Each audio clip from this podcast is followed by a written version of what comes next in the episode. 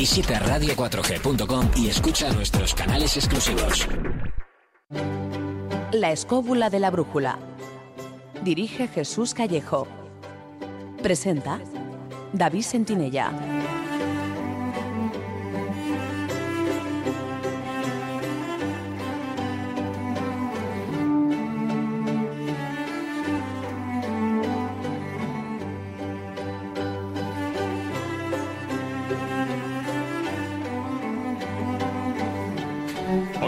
Muy buenas noches amigos, ¿qué tal estáis? Desde los estudios de Radio 4G FM en Madrid os damos la bienvenida a una nueva edición de La Escóbula de la Brújula.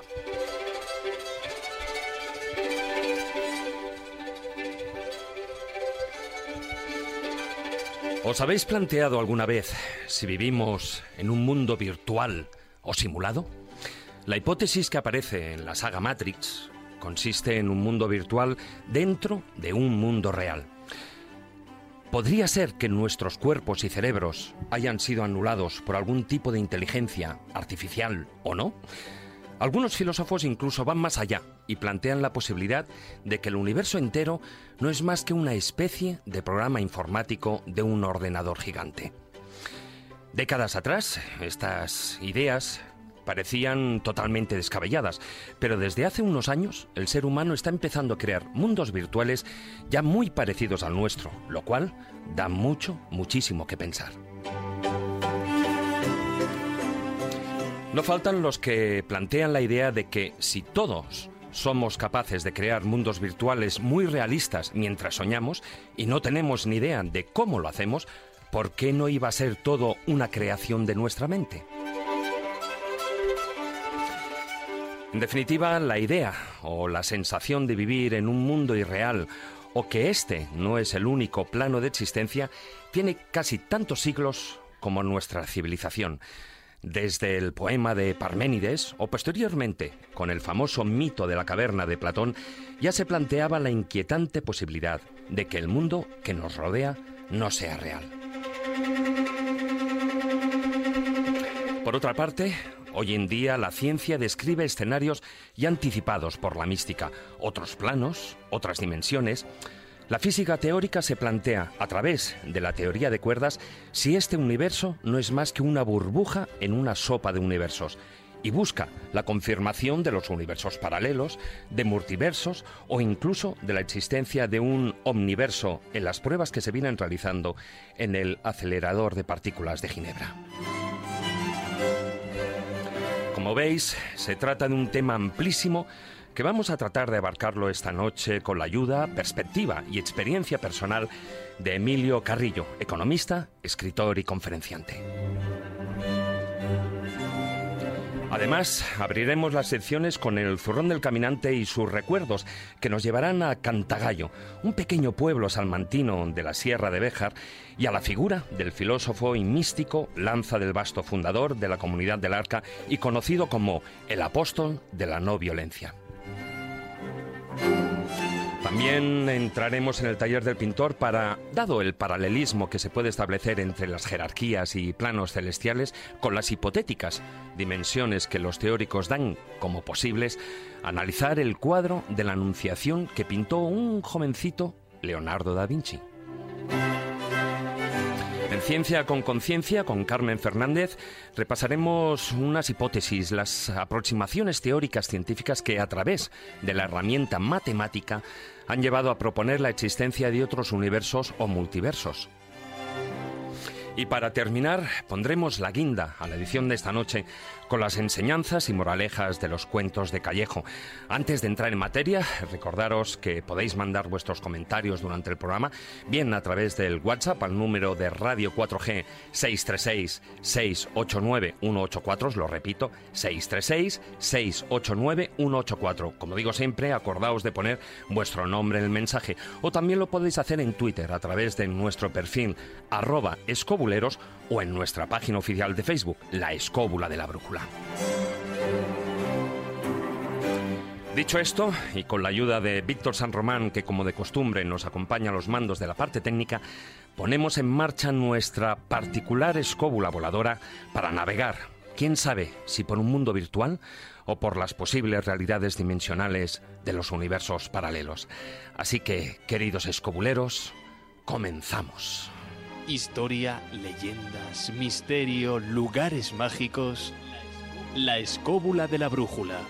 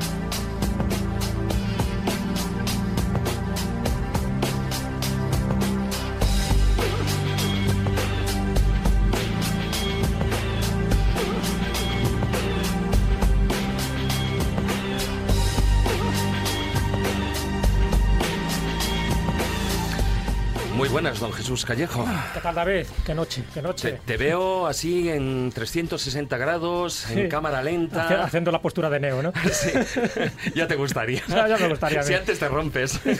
Vamos, tú y todos los que estamos aquí, creo yo, ¿eh? El proletariado, los guachos que Bueno, todos no. Maese seguro que no. Seguro que contorsionista un rato, pero... No, no, Maese, Maese se duplica y, se diloca. Y vamos... Eh, todos los fenómenos místicos se para él. Sí. Bueno, eso, y se desloca, pero eso es la siguiente fase. Esa es la fase mística. Ya un paso más allá es que ya la reintegras. Le vuelves otra vez a recomponer y ya la dejas Ya en un asiento. Bueno, bueno, que, que luego pedirá aquí, como dicen en el Congreso, por alusiones. Alusiones, el gran maese, el gran maese. Bueno, hoy tenemos eh, otro maestro aquí en el estudio, pero aparte de, de los invitados, del invitado, y hoy tenemos un tema, la verdad que no sé hasta dónde podremos abarcar, porque es amplísimo. Bueno, tenemos un tema que estamos en los límites de la realidad, fíjate. Eso ya no, no solo ha servido para títulos de películas, incluso de series de ciencia ficción, sino que es la pura realidad y nunca mejor dicho. Porque entramos en uno de esos conceptos, una de esas palabras que, que inducen a mucha confusión, que es la realidad. ¿Qué es la realidad? Como decía también, ¿no? La Orfeo. realidad eres tú. y yo. y lo dices. Bueno, eh, eh, sobre eso entraremos, ¿eh? Yo solo sé digo. que yo soy real. Ahí está. Entonces, planteando un poco desde ese punto de vista metafísico, es decir, ahora mismo podríamos decir si esto que estamos haciendo, este programa de radio, ahora mismo son las 18 minutos de la noche, estamos aquí reunidos una serie de personas, vamos a hablar de un tema aparentemente muy relacionado con el mundo de la ciencia y de la paraciencia, de lo místico y de, la, y de lo que consideramos que es científico, pero sin embargo no tenemos constancia de que realmente esto que estamos haciendo aquí y ahora, y remarco esas dos palabras, aquí y ahora, realmente sea un programa de radio, sino que a lo mejor es una simulación, a lo mejor es una ilusión, y estamos creándonos nosotros ese convencimiento de que estamos haciendo un programa de radio y los oyentes creen que están escuchando un programa de radio. Partiendo de esta base que parece un poco eh, alucinógena, pero no lo es tanto desde el momento en que muchos grandes científicos, muchos grandes físicos se han ido planteando cuestiones más allá de la realidad y muchos grandes místicos, muchos grandes maestros de la espiritualidad han llegado también a conclusiones parecidas cuando vas más allá de la materia y de la energía, me refiero. Entonces ahí es donde entra el concepto de lo que es real, el concepto de lo que es el tiempo, de lo que es el espacio y de cantidad de cosas y por eso hay multitud de teorías que quedan en teorías, porque no sé si por suerte o por desgracia, ninguna de ellas a día de hoy se puede comprobar, pero sí que dispara la imaginación. Muy buenas noches, don Carlos Canales, Buenas noches. alias Tron. Porque bueno, ya hemos dicho en más de una ocasión que tú no Te eres real, co. que tú no eres real. Realmente eres un programa informático. Aquí Tron, aquí Tron es Juan Ignacio, que es de Vallecas, tronco. No, eso ya es otra cosa. No, a ver, bueno, hacía tiempo ya que no pasaba yo por aquí, ya Sí, estoy- sí. se me estaba olvidando. Eh, Jesús ha dicho una cosa muy, muy interesante y es que cuando tú creas la realidad, que la realidad efectivamente es una convención. Si fuéramos, que no lo somos, creo, creo, si fuéramos hormigas león que son capaces de rastrear espectros ultravioleta o infrarrojos, no veríamos lo que vemos, verían una realidad diferente. Cuando yo miro a través de un visor holográfico o veo a través de mi coche cómo proyecta el parabrisas datos que la gente que está en mi entorno no puede ver, estoy recreando realidades aumentadas, realidades que no son más que una realidad mía que no ve el resto de la gente. La realidad es una es meramente una, imagen convencional basada en la capacidad de nuestros sentidos, nada más. Entonces, eso es cierto. La otra cuestión es más complicada, porque ya entrarías en la relación que sobre la definición de lo que vemos o, o creemos o sentimos tiene nuestro propio lenguaje. Me estaba riendo porque cuando Jesús ha hecho el comentario de, de- de si estamos viviendo una especie de sueño es como en el chiste. Estábamos al borde del abismo y dimos un paso al frente. Puede ser decisión o te puedes despeñar, depende. Entonces, realmente esas cuestiones son complejas porque no las vamos a poder conocer nunca, porque estamos limitados por nuestro cerebro y nuestros sentidos. Pero nuestros cerebro y nuestros sentidos se pueden aumentar como la realidad. La palabra realidad aumentada es correcta. Es decir, nosotros podemos llegar a ver más allá de lo que vemos alcanzamos o sentir o notar porque podemos multiplicar la capacidad física, biológica nuestra. Somos máquinas bioquímicas, nada más. Ahora me está mirando Carmen, que sabe eso mucho. Y es que es cierto, no somos otra cosa. Entonces, como pequeños receptores de, de sensaciones, nuestro cerebro, ordenador o como lo queramos llamar, procesa en función de lo que nosotros podemos sentir, tocar, ver, notar, oler. Pero eso puede aumentar, con lo cual a lo mejor en el futuro, si acabamos sabiendo, si no cuál es la realidad verdadera, por lo menos alguna idea o una teoría más compleja o completa sobre el, el universo en el que Sí, vivimos y donde una estamos. visión más amplia. Claro, que de eso quizás también mejoremos. Se trata. Es posible. Muy buenas noches, maestro Juan Ignacio Cuesta. Hola, muy buenas noches. Como se suele decir por alusiones, Bueno, por alusiones, como siempre os estáis metiendo conmigo, debe ser que no soy muy real, entonces me podéis tirar todas piedras que os parezca oportuno. No, no, no, no nos metemos contigo. Ya sabes que aquí, eh, vamos, o sea, y que el público, vamos, los oyentes lo Encima tengan viene bien guapo, se ha claro. cortado el pelo, está Hombre, elegante. Bien, hecho un dandy, viene hecho un dandy. Ya ves. tú. Además, aquí siempre, como no nos reímos ni de nadie, sino nos reímos con alguien, ¿no? Y eso lo tenemos siempre muy claro. Bueno, Maese, ¿cuál es tu hipótesis?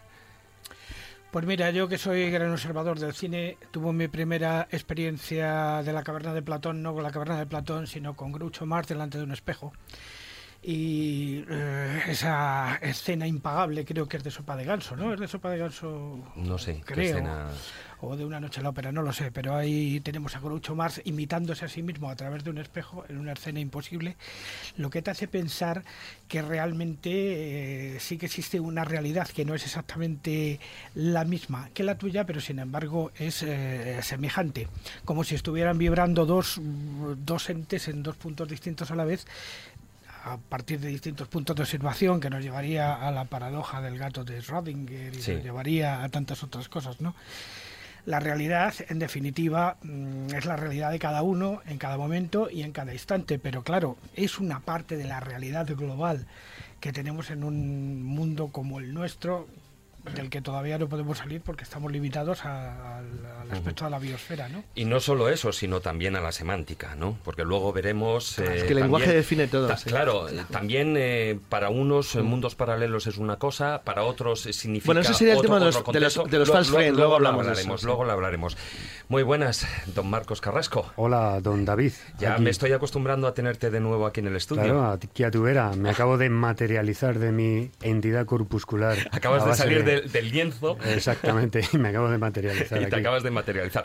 Bueno, una de las posibilidades, estamos hablando de, de Matrix, de ese mundo virtual, pero también hay esas, supuestamente esas otras realidades eh, de las que nos hablan los místicos, de las que la ciencia, la, la teoría, eh, pues eh, parece que empieza a vislumbrar algo de que hay otras realidades compartiendo espacio con nosotros, etcétera, etcétera. Incluso yo pienso que, que se puede ir mucho más allá. Incluso lo que ha dicho Carlos de que podemos aumentar nuestra biología. Yo creo que con lo que tenemos, con lo que tenemos, hay eh, recursos muy baratos y muy milenarios en, en, en- en existencia, como es la meditación, la oración, eh, la contemplación, todo ese tipo de cosas que te abren canales ¿eh?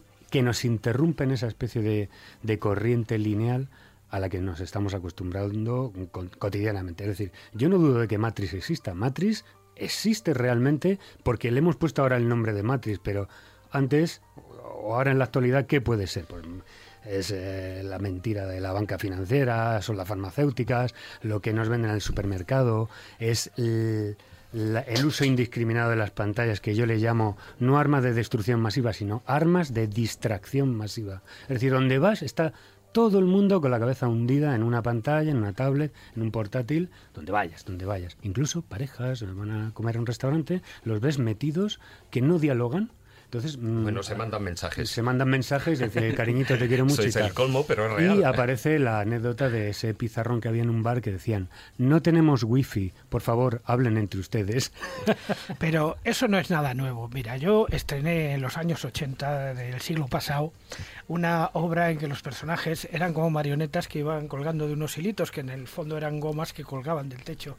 Donde esto ya estábamos recargando de alguna manera el tema de la manipulación por parte de algo superior que nos puede a todos. O sea, lo que es el fantasma de la libertad, que ya trató Eric Fromm en, sus libros, ¿no? O sea, nada nuevo, para nada. Esto ya existe desde que el mundo, el mundo Buda ya se dio cuenta de ello hace aproximadamente 24 siglos, me parece, ¿no?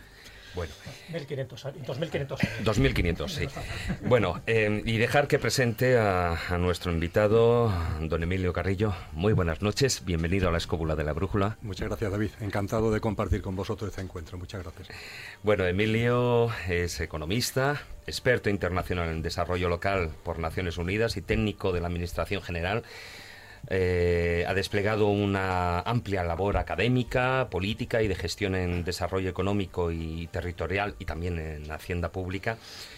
Eh, siempre ha compaginado estas actividades con otros tipos de interés, con interés en otros ámbitos, pero eh, fue a partir de una serie de experiencias vitales denominémoslas así, pues cuando tu atención se centró prioritariamente pues en otras disciplinas, más eh, centrándote en la filosofía, en la historia y sobre todo en la espiritualidad, ¿no? campos en los que además desde hace años bueno pues vienes impartiendo multitud de conferencias talleres clases de espiritualidad de la vida cotidiana si no me equivoco en la Universidad de Barcelona y eh, gestiona el blog El cielo de en la tierra que cuenta, he mirado antes de venir para la radio, eh, con unas 4 millones de visitas, ¿no? Y además, bueno, eres autor de unos 56 libros, 20, si no me equivoco, 21, eh, centrado más en estas temáticas, siendo los más recientes, Sin mente, sin lenguaje, sin tiempo, el tránsito, vida más allá de la vida y experiencias cercanas a la muerte, que es el que ahora mismo está, eh, el último que ha salido a la, venta, eh, publicado por la editorial Sirio, y estás en puertas de otro libro también publicado bajo el mismo sello editorial, que es Conciencia. ¿Cómo te da tiempo a tantas cosas? ¿Eso que mm, tienes dobles en, mundos paralelos? la, ¿Cómo es eso? La ventaja, David, es que el tiempo no existe. Esa es la gran ventaja. Y cuando, te, da, cuando te das cuenta... O la gran mentira. Cuando te das cuenta todo es muy sencillo. Sí.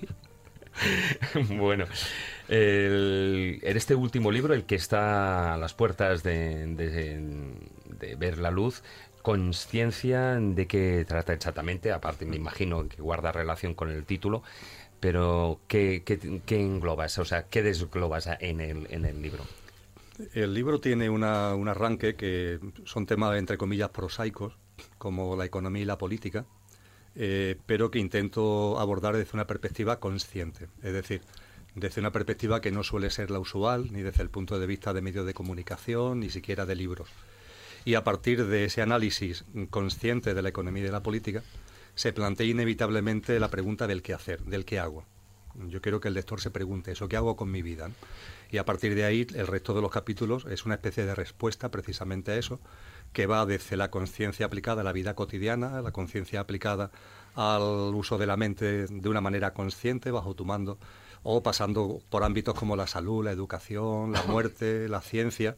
Hay un capítulo específico de conciencia y ciencia y el último capítulo pues aborda, aborda la divinidad, conciencia y Dios.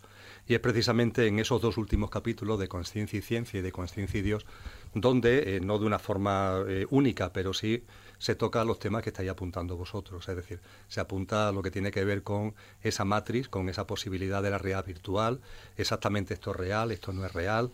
Y ahí sí, sí he hecho un trabajo de indagación importante en, en estos años. Me imagino que partirás desde los antiguos filósofos. ¿Estaban tan equivocados o no? No. O sea, la, la sorpresa, por decirlo de alguna forma, es que lo que la ciencia está haciendo hoy día no es sino confirmar propuestas eh, que vienen de la noche de los tiempos, que se hunden en la noche de los tiempos. Propuestas que en gran medida han sido olvidadas, sobre todo en el ámbito occidental, no tanto en el oriental, aunque también es verdad que en el ámbito occidental, en el siglo XIX, hubo autores, normalmente ligados a todo lo que es la teosofía, que hicieron una gran labor de divulgación, de rescate, y cuando uno rescata todo eso ¿no? y, tiene la posibilidad de acceder a esa fuente, la respuesta es muy, muy simple, está todo dicho. Es decir, la ciencia lo que está haciendo hoy es confirmar lo que la humanidad sabe, o por lo menos lo que algunos seres humanos han sabido, seres humanos va a llamarles muy especiales, han sabido desde la noche de los tiempos. Y eso a mí personalmente me da una gran tranquilidad. Es decir, me lleva a estar convencido de que todo corresponde a un plan evolutivo, de que por tanto no es que no estemos saliendo por la tangente ni estemos saliendo en una curva, que no estamos en una locura metidos, que no estamos en ninguna estrategia de manipulación de nada ni de, nadie y que por supuesto esto eh, no puede ser sustituido ahora que empezamos a tener herramientas nuevas para concebir la realidad. No podemos, David, eh, cambiar lo que ha sido un mensaje religioso eh, que ha hecho mucho daño en la evolución humana, como es el del Valle de Lágrimas, esa idea tan equivocada, ¿no? De que aquí estamos para sufrir y asuntos solucionados. No podemos ahora trastocarla... Eso en el mundo occidental. En el mundo occidental, evidentemente, en el ámbito en el que nos movemos. Eso no podemos cambiarlo ahora por eh, una dinámica en la que creamos que eh, esto mm, todo es artificial, que somos una especie de manipulación de algún ente o de alguna, ni siquiera un ente, sino una dinámica tecnologizada, porque eso al final lo único que hace es impedir lo único importante, que es lo que es real, nosotros decir, los seres humanos. Eso es lo real. ¿Y lo real en nosotros qué es? Pues no lo que muere con la muerte, sino lo que sigue vivo después de la muerte. Lo que pasa, Emilio, perdona que te interrumpa, eh, llega un momento en el que cuando estamos planteando si... O sea, eh, eh, el extremo puede ser infinito. Es decir, yo sé porque yo estoy pensando que yo soy real, pero yo no sé si tú eres real. Yo no sé si todos los que estamos aquí somos reales. Y tú puedes pensar, evidentemente, o pensarás realmente lo mismo. Entonces, mm, eso de que mm, todos somos reales, de que la humanidad es real, es cuestionable. Claro, es, totalmente cuestionable. Eh, cuando se habla de Matrix, eh, a mí me gusta compartir que Matrix tiene dos grandes variantes, la matriz holográfica y la matriz conciencial. Dentro de la matriz eh, holográfica hay a su vez dos subcorrientes. La corriente que ha aportado mucho a la espiritualidad fundamentalmente con la famosa Maya, el mensaje de que todo es Maya, de que todo es irreal, y que tiene un, conocimiento muy profundo, pero claro, es un conocimiento profundo en el entendimiento de que este mundo no es sino una proyección de otra cosa, lo cual no significa tanto que este mundo no sea real, como que este mundo es proyección de algo que está antes, es subyacente, está presente y mueve la lógica de este mundo. Es decir, no se trata, insisto, de que lo que estamos percibiendo, viviendo y experienciando, lo que tú percibes es real. ¿Por qué? Por lo que estás experienciando tú. Yo no me pongo en el lugar de David, me pongo en mi lugar. Y lo que yo estoy experienciando, lo que es mi experiencia vital, lo que es mi experiencia conciencial, es real. Yo no tengo ninguna duda que lo es. Eh, el mensaje de Maya, por tanto, no es un mensaje de una irrealidad absoluta, sino que es poner las cosas en su sitio. Hay otra perspectiva de la matriz, que es la matriz holográfica, que es la que está aportando la ciencia la ciencia se empieza a acercar al convencimiento de que lo que estamos viendo, eh, la característica de la materia y la inmaterialidad, eh, que la energía se caracteriza por su insustancialidad. Y a partir de ahí empieza a hablar incluso con la teoría del principio holográfico de que realmente lo que estamos percibiendo como, por ejemplo, como, con volumen, no tienen volumen, sino que eh, es una cosa totalmente distinta. Entonces nos empieza a, a acercar una realidad donde puede ser que todo sea una especie de gran sistema de información, donde se proyecta en cosas que nosotros concebimos como materia, pero que realmente es información, una información que eso sí tiene un origen y posiblemente tenga un plan en lo, en lo que es su diseño y en lo que es su desarrollo. La otra perspectiva de la matriz, que no es la holográfica, sino que es la conciencial, tiene dos grandes vertientes a su vez. Si he hablado de la matriz holográfica con la perspectiva maya y con la perspectiva científica, la matriz conciencial tiene dos vertientes fundamentales. Por una parte, la matriz que se ha divulgado a, partir precisamente de la película que cogió ese nombre, que es la gran matriz de manipulación. Y esa matriz de manipulación existe. Es indudable que hay un sistema socioeconómico, es indudable que hay una élite, es indudable que hay unos resortes de manipulación. Eso es indudable. Y esa película lo pone de manifiesto de una forma eh, maravillosa eh, y yo creo que enormemente contundente, ¿no? Pero no podemos olvidar, eso no nos puede hacer olvidar que efectivamente existiendo eso, hay dentro de esa matriz conciencial otra red, que es la red que estamos formando los seres humanos, que es nuestra red conciencial. Es decir, el hecho de que nosotros no solamente cada uno está viviendo sus experiencias, sino que las experiencias que estamos viviendo son también experiencias compartidas, que no somos partes separadas, sino que formamos parte de una gran unidad y que realmente, realmente todos somos uno en un proceso de unicidad que se expresa en la diversidad, donde las diversidades vamos experienciando un proceso evolutivo dentro de esa gran unidad. Entonces, para mí, las piezas encajan y bajo ningún concepto, cuando yo comparto ese tipo de cosas, lo que me gusta es transmitir incertidumbre, ningún tipo de miedo, que la gente no diga, uh, pues esto vaya locura en la que estamos, o por supuesto que vean una figura de una especie de mano divina manipuladora. Ya hemos tenido suficiente manos divinas. Ahí es donde quiero ir a parar, porque con todo esto que nos has contado, eh, ¿dónde queda la figura que entendemos por Dios? Claro, la figura de Dios es, muy sencilla de entender cuando te olvidas del Dios que todos tenemos en la cabeza. Del Dios judeocristiano. Mm, incluso más allá, incluso más allá. En, el libro Dios, que escribí en el 2013, que es una entrevista larga, eh, la persona que me hace la entrevista lo primero que me pregunta es, ¿tú crees en Dios? Y mi respuesta es, no, no creo en Dios. La siguiente pregunta, ¿Dios existe? Y le digo, Dios no existe y mm, a micrófono parado, eso no salió en el libro, me dice, bueno, vamos a seguir con el libro, porque con esa respuesta, ¿a dónde vamos a llegar? Claro, todo lo que es creencia, todo lo que es la percepción de existencia de un, de un ser divino, ese tipo de cosas, eh, con el mayor respeto, forman parte de una visión muy infantil de, de la divinidad. Creo que estamos ya en condiciones concienciales, los seres humanos, de dar un paso más. Y ese paso más, curiosamente, vuelvo a repetirlo, no es sino volver a lo que ya está más que escrito y más que dicho. Por supuesto que hay algo. Lo que ocurre es que ese algo es un misterio para la mente humana y tenemos que entenderlo como misterio. Ese algo no es antropomórfico, ese algo no tiene que ver con ningún tipo de ser, de ningún tipo de modalidad. Los que más saben de estas cosas lo han llamado lo inmanifestado, y esa inmanifestación es la fuente, es la, es la base de donde todo surge. Y este mundo en el que estamos tiene la parte de irrealidad en el sentido de que es verdad que es una manifestación de algo que está más allá. Eh, hay un ejemplo muy sencillo de entender y con esto concluyo. Eh, el ejemplo lo leí hace no mucho tiempo en un libro de, de, un, una persona muy metida en, el hinduismo y también en la ciencia, Taimi, que decía este señor, imaginaros la proyección de una luz, de un único rayo de luz, un, un foco de donde sale ese rayo de luz. Y ese rayo de luz hay un momento concreto en el que llega un prisma. Y a partir de ese prisma, ese rayo de luz, como todos sabemos, se abre eh, en multitud de rayos de distintos colores. Vamos a suponer que del el prisma hacia el rayo de luz 1 hay una especie de pared que divide la realidad entre la parte de la proyección del rayo de luz 1 en el prisma exactamente donde se monta la mampara, donde se monta la pared, y de la pared para allá está la cantidad de rayos que salen de ese prisma. Nosotros en nuestra vida como seres humanos, en nuestra encarnación como seres humanos, ¿dónde estamos? De la pared para allá, es decir, estamos del prisma para allá. Estamos en una realidad donde hay multitud de rayos, multitud de colores, una enorme diversidad. Eh, ahora bien, no podemos olvidar, y lo olvidamos, que realmente todos venimos de la otra parte. Y todo es un tema de perspectiva. En función de la perspectiva que tú adoptes, tú te puedes perder en la diversidad sin darte cuenta de que todo tiene una razón de, unicidad, o si puedes adquirir la perspectiva de unicidad diciendo, oye, aquí vivimos la diversidad, pero realmente todos procedemos de una única fuente y de un mismo, de un mismo rayo por seguir este símil. Y mi experiencia cotidiana es esa, es decir, el que en conciencia podemos situarnos donde nos dé la gana.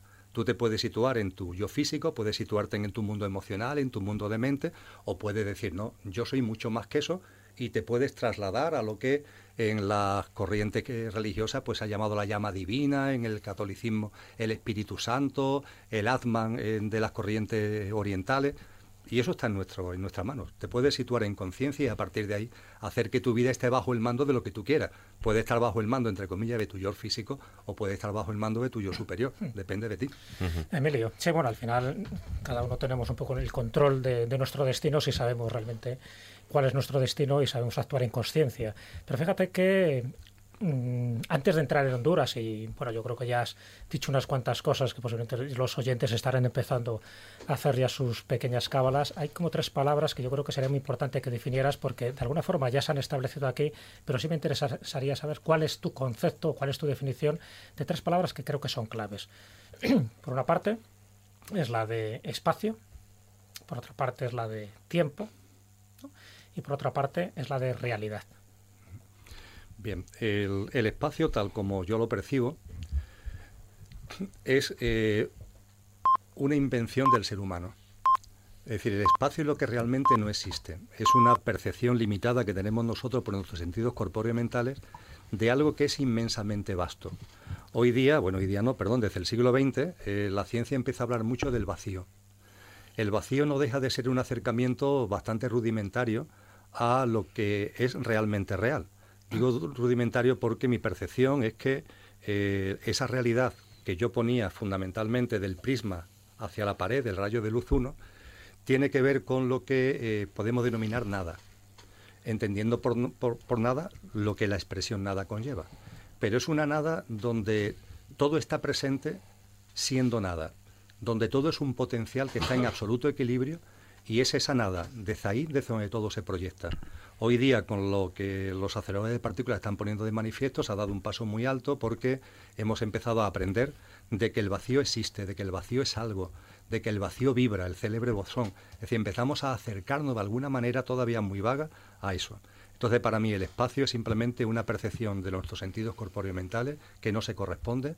Lo que realmente existe es un nada de límites imposibles de definir porque la nada evidentemente no tiene nada que no tiene puertas que poner al campo y ahí es donde la creación ahí es donde el, universo se va expandiendo y se va expandiendo en un proceso de ones de tiempo que después conllevará como la ciencia también afirma una contracción para volverse después a expandir entonces, en la medida en que se expande, en la medida que se, que se contrae, nosotros, desde nuestra percepción, hablamos de espacio, pero realmente no, no, es espacio, es una vida que se desarrolla, es una vida que se contrae para volverse a desarrollar sobre una realidad que no tiene límites, es simplemente un cero, una especie de proyección de cero absoluto. Entonces, es así como yo veo el espacio. Después, desde el punto de vista del tiempo, no tengo ninguna duda que no existe. Eh, la, física cuántica en su desarrollo más, reciente, está percibiendo cómo lo observado depende del observador. Como al observar cualquier eh, fenómeno físico, ese fenómeno físico se comporta de una manera que tiene que ver con el hecho de ser observado y es distinto si no se le observa. Y se ha podido comprobar también que ese comportamiento, aunque la observación se produzca lo que nosotros llamamos después, afecta a lo que es antes, con lo que esa demostración científica pone de manifiesto que el tiempo no existe. Y por fin, ¿qué es la realidad? La realidad, Jesús, es lo que podemos nosotros vislumbrar, solo vislumbrar, cuando nos metemos dentro de nosotros mismos. En ese momento de íntima conexión con lo que realmente somos, con, nuestro, con nuestra dimensión más profunda, con nuestra esencia más profunda. Eh, y esa realidad además tenemos una ventaja, y es que se puede poner de manifiesto. Y se puede poner manifiesto de, de, la, de forma de que en nuestra vida cotidiana esa chispa divina ese, esa llama de espíritu, que cada uno le llama como le dé la gana, se ponga de manifiesto. Yo en ti puedo ver eso, puedo verlo en todos los seres humanos, puedo verlo en mí, en unos más desarrollados, en otros menos desarrollados, cada uno en función de su propio proceso conciencial. ¿no? Pero eso, esa es la realidad para mí, nuestro auténtico, nuestra auténtica esencia. Y esa esencia se plasma en la vida cotidiana, en mayor o menor grado, en función del proceso conciencial de cada Emilio, algunos a eso que tú estás definiendo ahora le llamarían imaginación. Bien no, no lo voy a discutir, David. Es decir, que, todo lo que tiene que ver con ese tipo de cosas tiene una mm, aparente desventaja, pero que es una, una gran ventaja. Y es que eh, lo que yo comparto se debe a experiencia, experiencia vivida, experiencia directa. Y soy absolutamente consciente de que este tipo de cosas no se pueden trasladar eh, a través de un convencimiento teórico, ni a través de un libro, aunque yo escriba libros, ni a través de un vídeo, aunque yo haga muchos vídeos, sino por la experiencia. Yo a lo que iba era... ¿Qué, ¿Qué seguridad tenemos, por ejemplo, de que todas ese tipo de experiencias místicas que podemos eh, tener en, estados, eh, por como decía Marcos, pues en meditación, etcétera, etcétera, cuando eh, buscamos en nuestro interior, cuando tratamos de encontrar nuestro, por decir de una manera, nuestro yo más profundo, quien dice que todo eso que estamos buscando, las cosas que vivimos en ese momento, no es fruto de nuestra imaginación y no es real. Es un tema muy importante ese, David, porque sucede lo que tú acabas de comentar. Claro que sucede. Y sucede con, sucede con mucha frecuencia. Me explico. Eh, vamos a utilizar el término yo superior, que es un término que, para utilizar entre comillas, pero en fin, vamos a utilizarlo así. Entendiendo eh, por yo superior aquello que yo he llamado antes como lo que realmente somos y que encarna en eh, el plano físico mm, como ser humano, lo que entendemos como con nuestro mundo físico, con nuestro mundo emocional, con nuestro mundo mental.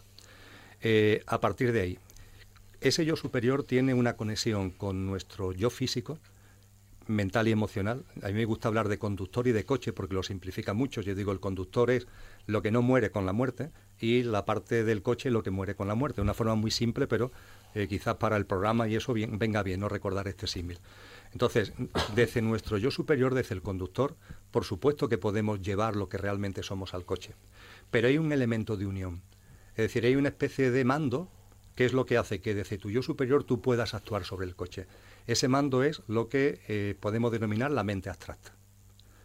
La mente abstracta es fundamental. Una mente abstracta que desarrollamos los seres humanos cuando nos hacemos preguntas, cuando nos planteamos temas que van mucho más allá de las realidades cotidianas, del sota caballo rey de todos los días. Hay personas que esa mente abstracta no la desarrollan durante su vida. Hay personas que la desarrollan desde el punto de vista de la filosofía, desde el punto de vista de la ciencia, desde el punto de vista de la espiritualidad. Lo hablaba antes con Marco y con Magdalena, desde el punto de vista de las artes cuando te planteas algo que va más allá. Esa mente abstracta está en nuestra mano desarrollarla y hay seres humanos que la desarrollan. Cuando esa mente abstracta se desarrolla, esa mente abstracta es una receptora de ese tipo de, entre comillas, mensajes, por llamarlo de alguna manera es la gran receptora, pero para eso tienes que tener desarrollada la mente abstracta. ¿Qué es lo que ocurre? Que personas que no tienen desarrollada la mente abstracta porque realmente no se han planteado con rigurosidad, porque esto necesita eh, centrar tu atención, necesita perseverancia, no es un tema de, ir a una charla o de ver una película, es un tema mucho más profundo. ¿no?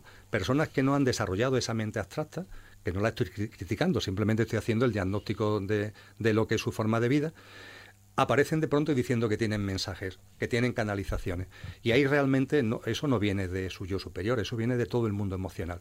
eso viene dentro de lo que la gente denomina los planos astrales inferiores. Tiene que ver, en definitiva, para no liarnos mucho, con el mundo emocional, con tu cuerpo emocional, con tu vehículo emocional, como tú quieras denominarlo. Y de eso hay mucho, sin duda, sin duda ninguna. No sé si queríais eh, plantear alguna pregunta.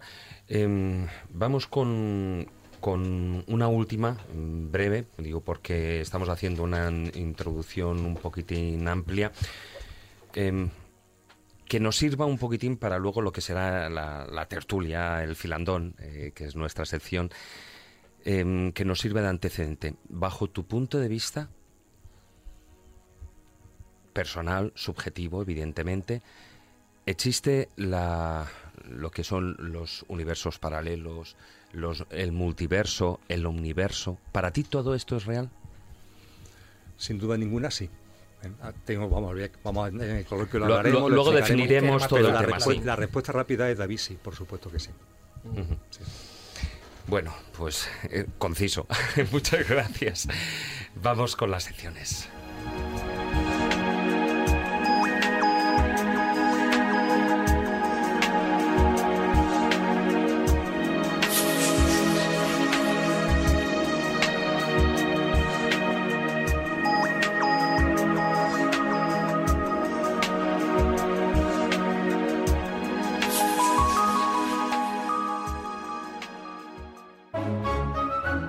Escóbula de la brújula. Dirige Jesús Callejo. Presenta David Sentinella.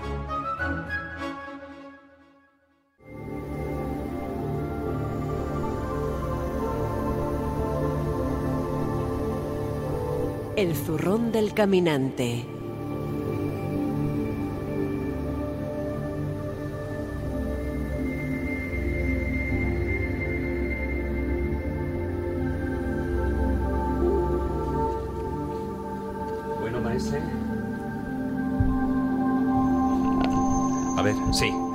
Hemos tenido un pequeño problema con el micro. Maese, em, vamos con ese zurrón del caminante y hoy además lo que sacas ya no son sonidos, sino son recuerdos. Pues sí, son recuerdos importantes porque eh, una de las partes fundamentales que me hizo a mí crecer de alguna manera como ser humano sucedió hace ya algunos años, cuando tuve mi primer encuentro con un hombre que era un auténtico sabio. Un hombre que ya hoy día está olvidado. Su nombre era Giuseppe eh, Giovanni Luigi Enrico Lanza di Travia y era más conocido como Lanza del Basto. Este fue un hombre que mm, de joven era un hombre normal y corriente, se dedicaba al dibujo, a la escultura, eh, trabajaba como todos los demás hasta que recibió la llamada, digamos, de la selva y se marchó a la India y se hizo discípulo de Gandhi. A partir de entonces se transformó en un apóstol de la nueva violencia, pero um, además de, de, la transmisión de una manera, de una forma de espiritualidad muy apegada al, al mundo natural. Y he contado ya varias veces el encuentro que yo tuve con él.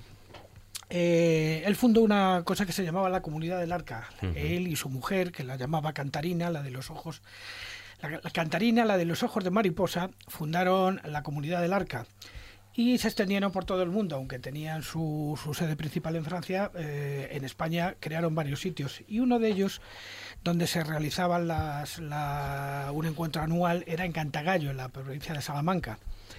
Allí nos juntábamos una vez al año y danzábamos, eh, hablábamos, eh, sentíamos el sol, sentíamos la naturaleza y mm, eh, fue mi primer contacto, digamos, con este tipo de ideas y este tipo de cosas, porque yo fui por lo de las danzas, no por su espiritualidad, ni mucho menos. Sin embargo, pues, por la parte carnal. allí me di cuenta de que detrás de este hombre había algo más que había que indagar. ¿Y qué es lo que sucedió? Pues que la tarde que, la última tarde que estuve allí con él, era un hombre muy alto, vestido con sus ayones. Dos metros tres, si no me equivoco. de hecho, de hecho eh, como anécdota, si no recuerdo mal, eh, cuando falleció, eh, que falleció aquí en España. En Murcia, en Murcia, falleció en Elche de la Sierra, Pues no, cuando le llevaron el ataúd no lo pudieron poner porque el ataúd que llevaban era un ataúd, para, por decir una manera, de, unas medidas normales. Y dos metros tres eh, me parece que no cabían. Antes se partían las piernas para que... Sí, pero ya no, ya no, afortunadamente ya no. Bueno, pues este hombre allí tan alto, con aquel sayón azul que llevaba encima de un, encima de un hábito blanco, tal, un hombre con sus barbas, con calvo, una Barba blanca, además tenía aspecto... Era muy venerable y tal. Muy, de eh, tenías. Resulta que me lo encontré de la siguiente manera, que puede parecer un poco, un poco tonta, pero sin embargo fue un encuentro espiritual de primera magnitud. Y es que yo me fui literalmente a mear a un pino. a miccionar, Efectivamente. Y según estaba, y según estaba en tal actitud, él apareció por detrás. Y se puso a hablar conmigo me empezó a hacer preguntas. Es lo más normal. Es lo más normal. Es lo que suele ocurrir. Con esfuerzos estando rojo. Pues se acercó por detrás de mí y... Te, escribe y eso. Es la mejor forma de acercarse. A ver, Carlos. Y empezó, empezó a hablarme y dimos un pequeño paseo hasta unas piedras.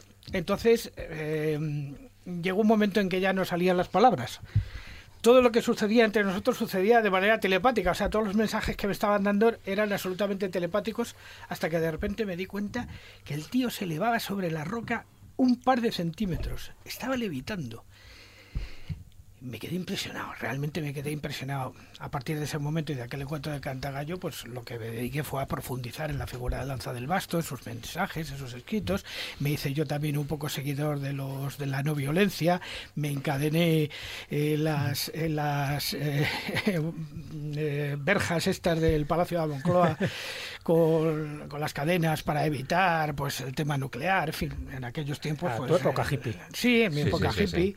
Estábamos con el tema del pacifismo y a partir de entonces dejé de ser pues la persona que yo era hasta ese momento, que era un hombre inconsciente, y empecé a entrar en el mundo de la conciencia de alguna manera que me ha traído hasta hoy. ¿Eh? ¿Y eso es bueno? Bueno, bueno. Es una pregunta, digamos que, que, este como, como segundo maestro que tuve en mi vida, porque tuve algunos antes en otra dimensión, pues me permitió un salto espiritual verdaderamente importante. Pero sobre todo lo que me enseñó fue eh, a leer en las cosas un mensaje que creo que aquí está muy va a estar muy presente esta noche y es el hecho de que todos somos uno en distintas versiones. Que luego lo vi corroborado en una novela de Germán Hesse que se llamaba Siddhartha Hombre, pero ya él me lo transmitió. novela. me lo transmitió ya muchísimo antes el hecho de que eso somos todos versiones de una misma cosa ¿eh? distintas pero que compartimos esa parte mágica o esa parte divina eh, dentro de Que es lo que han dicho los grandes maestros espirituales, por otra parte, de distintas corrientes. Al final llegan casi Claro, siempre a esas mismas conclusiones. Yo recuerdo una frase de Lanza del Basto que me llamó mucho la atención en su momento y que alguna vez he repetido, ¿no? porque me parece que son palabras de alguien ¿no? que realmente conocía, conocía al otro lado, por lo menos era consciente. Y decía, "Cu- llegará un momento en que creas que en la vida ha terminado todo. Y pues ese será el principio. Claro, indudablemente. pues, eh, Uno de los mensajes que se transmitieron en aquello. Hombre, a- hoy día ya eh, no sé si quedan todavía por ahí restos de la comunidad del Arca, Sí. pero bueno, yo lo que sí, sí, en Murcia, creo que en, En Murcia, lo que, lo que me sorprende, y te quería preguntar, es Murcia precisamente, que es el, el núcleo grande, está justo al otro lado de la península de, de Cantagallo, que es ese pequeño pueblo que de- no llega a los 300 habitantes hoy en día, que está ahí eh, en la frontera entre Salamanca y Extremadura, en la Sierra de Béjar. ¿Y, y cómo es que fuisteis a parar allí? Pues muy sencillo, porque era la finca de uno de la comunidad del Arca. Simplemente allí se hacía el encuentro anual, allí nos juntábamos para hacer las danzas, pero bueno, la finca era suya. Bueno, también hay que tener en cuenta que nunca va a un sitio normal. Sí, no, no, no, ya lo Es- sé. es- es lo habitual A mí, a mí lo que me sorprende, hombre, él dice, él iba por las danzas, por la música, y luego se encontró con, con el personaje y con toda la ideología y que, que le tenía que transmitir y todas las enseñanzas. Pero lo que, y esta pregunta va, va para ti, Maese, lo que sí que me sorprende es cuando te digo, oye, para la sección, ¿qué tipo de música? Me dice, pues algo mm, así como un sirtaki o música antigua Claro, eh, israelí. Y claro, yo me quedé perplejo. Yo le he puesto el sirtaki, evidentemente, de Zorbal griego. Pues muy sencillo. Pero mm, me gustaría saber el por qué. Porque el sirtaki, junto con otras danzas griegas, eran las que se bailaban allí. Además de danzas, por ejemplo, de los indios Hopis, además de, danzas, por ejemplo, que se practicaban por parte de, los indios Lakota, porque una de las cosas que más me enseñó también aquello de experiencia de la comunidad del Arca es que los que más acertaban, no sé si será verdad o no, ni qué opinará Emilio, pero los que más acertaban en cuanto a su conocimiento de la figura de Dios habían sido los que practicaban la espiritualidad lakota, o sea, ese es concepto del gran espíritu, del Watanga Tatanga, ¿eh? Que, que en las películas nos lo ponen como, como broma, pero que realmente no es ninguna tontería. Bueno, pues dejamos la sección aquí. Además, ahora le pedimos a Víctor que suba el volumen y vemos cómo nos bailas el sirtaki.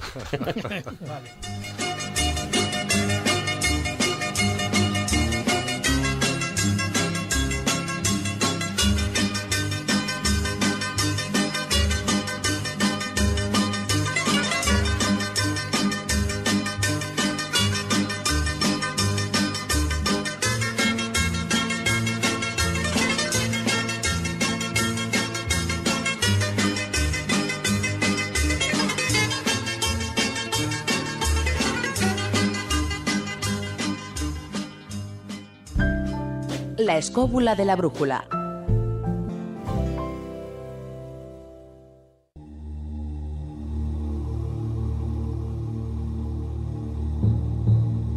El taller del pintor.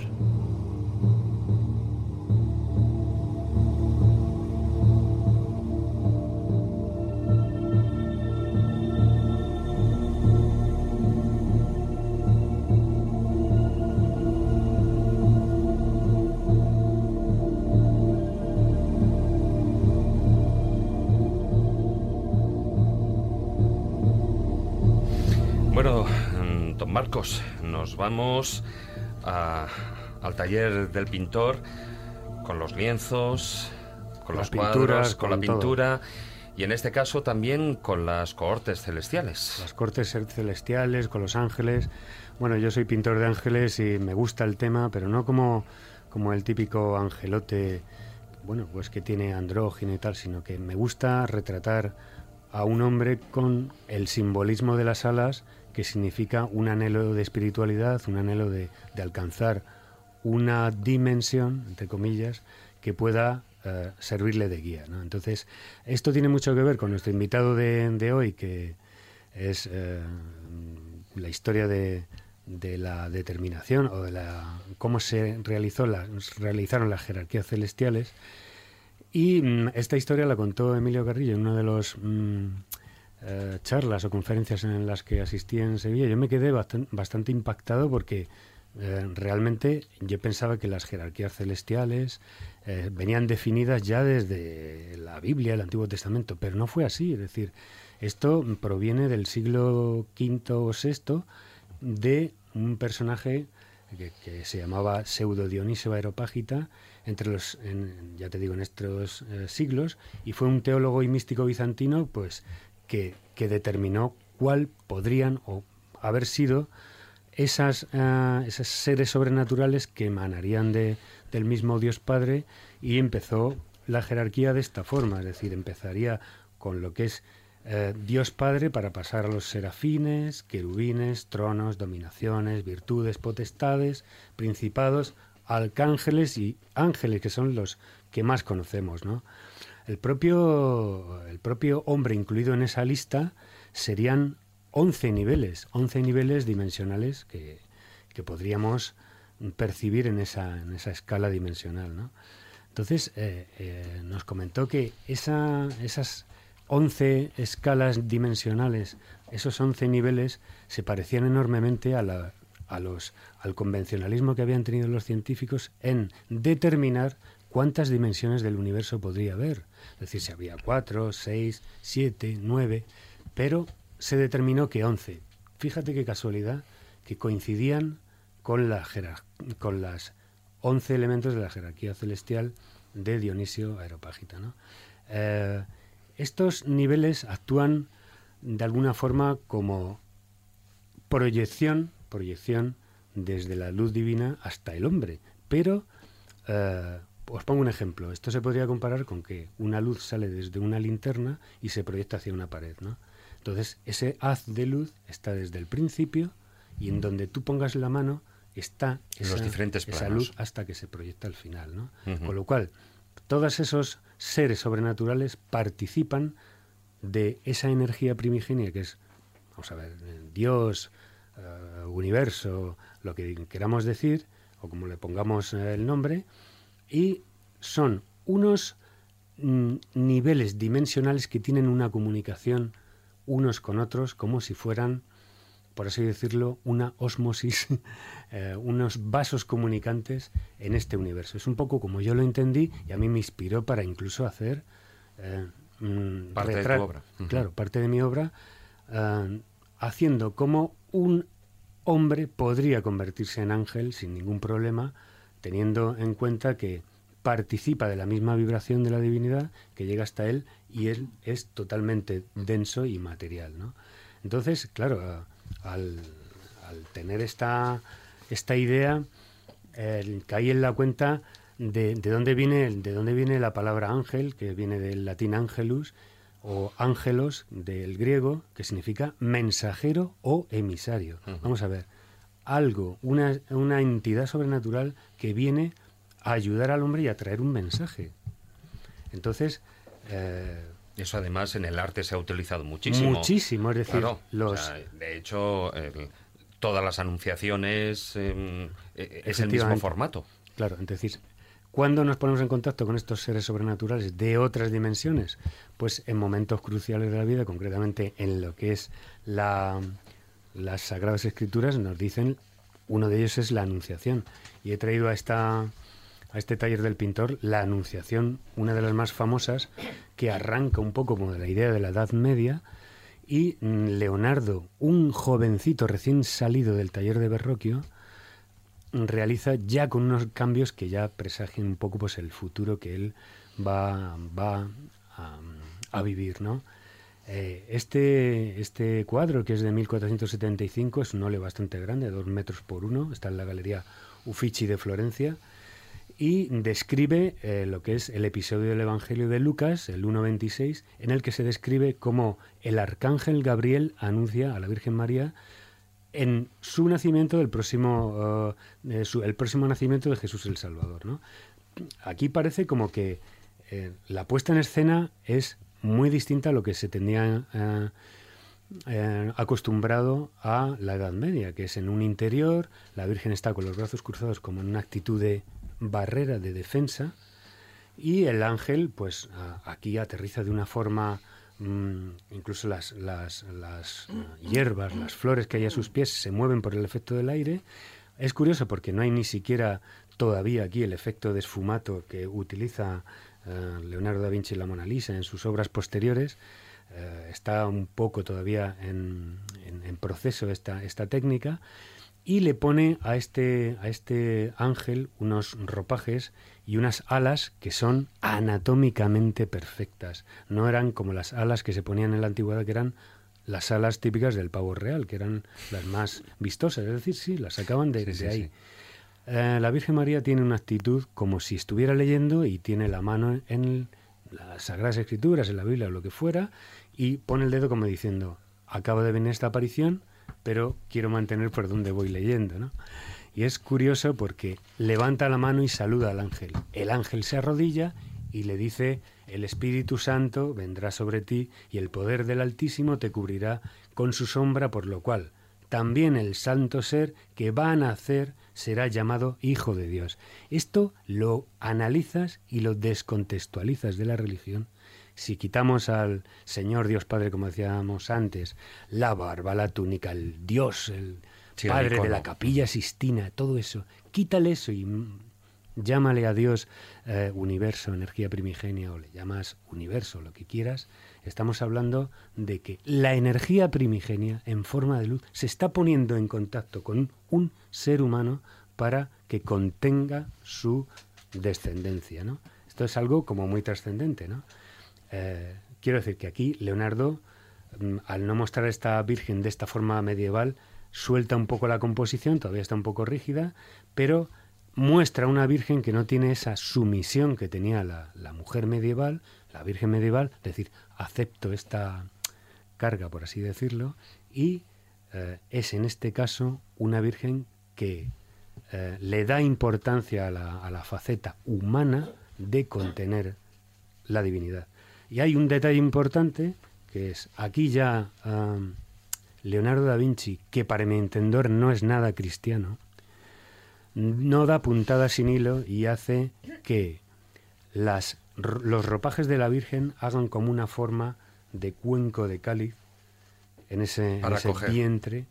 Aquí no se aprecia muy bien, pero aparece como muy exageradamente redondeado la concavidad del cáliz, haciendo como una especie de grial en lo que va a venir. Es decir, un poco como conclusión es lo que he dicho. Descontextualiza la palabra Dios y dale cosmo e inteligencia suprema y estamos hablando de una jerarquía celestial identificada con una serie de niveles dimensionales que comunican la parte de la divinidad y la energía primigenia hacia su faceta más material que es el hombre mismo. Esto lo podremos extrapolar, evidentemente, quitando la, magistral mano de Leonardo da Vinci, pero lo podemos encontrar en todos lo que son eh, los cuadros, las representaciones de la, eh, de la eh, Asunción, etcétera, etcétera, ¿no? Y incluso también en la actualidad, perdón, anunciación. la Anunciación, perdón, también se, en la actualidad también se sigue haciendo. Sí, no, pero bueno quiero decir que es curioso que la figura del ángel, como es el ángel en, primer término, no tenía alas, era una presencia luminosa eh, que no tiene, bueno, se dice que los ángeles fueron creados antes que el hombre, miles de millones de ángeles, ¿eh? ¿Eh? pero no tienen ni una sola partícula de, de, átomo, ni de solidez, ni de nada por el estilo.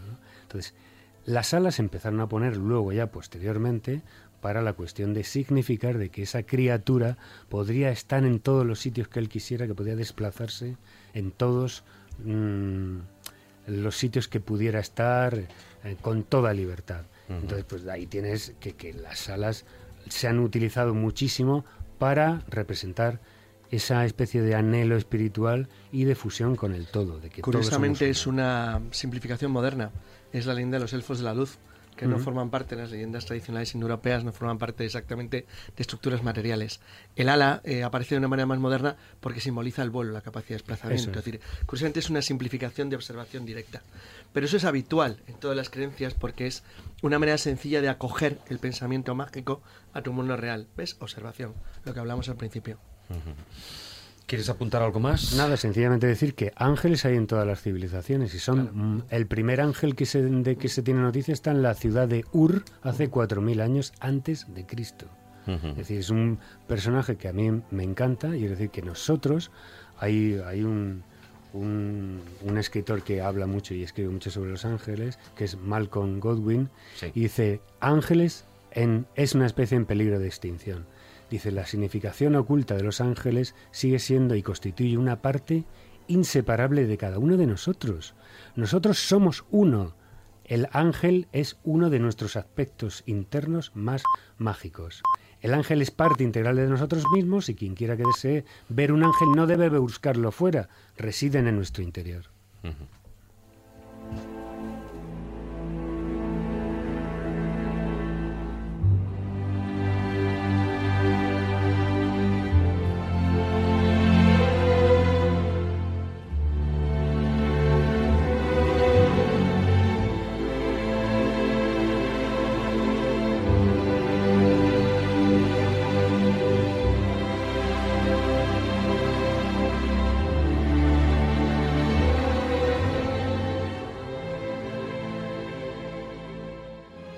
Quieres viajar a lugares con historia y sumergirte en los grandes misterios de nuestro mundo, La Escóbula de la Brújula, en Radio 4G.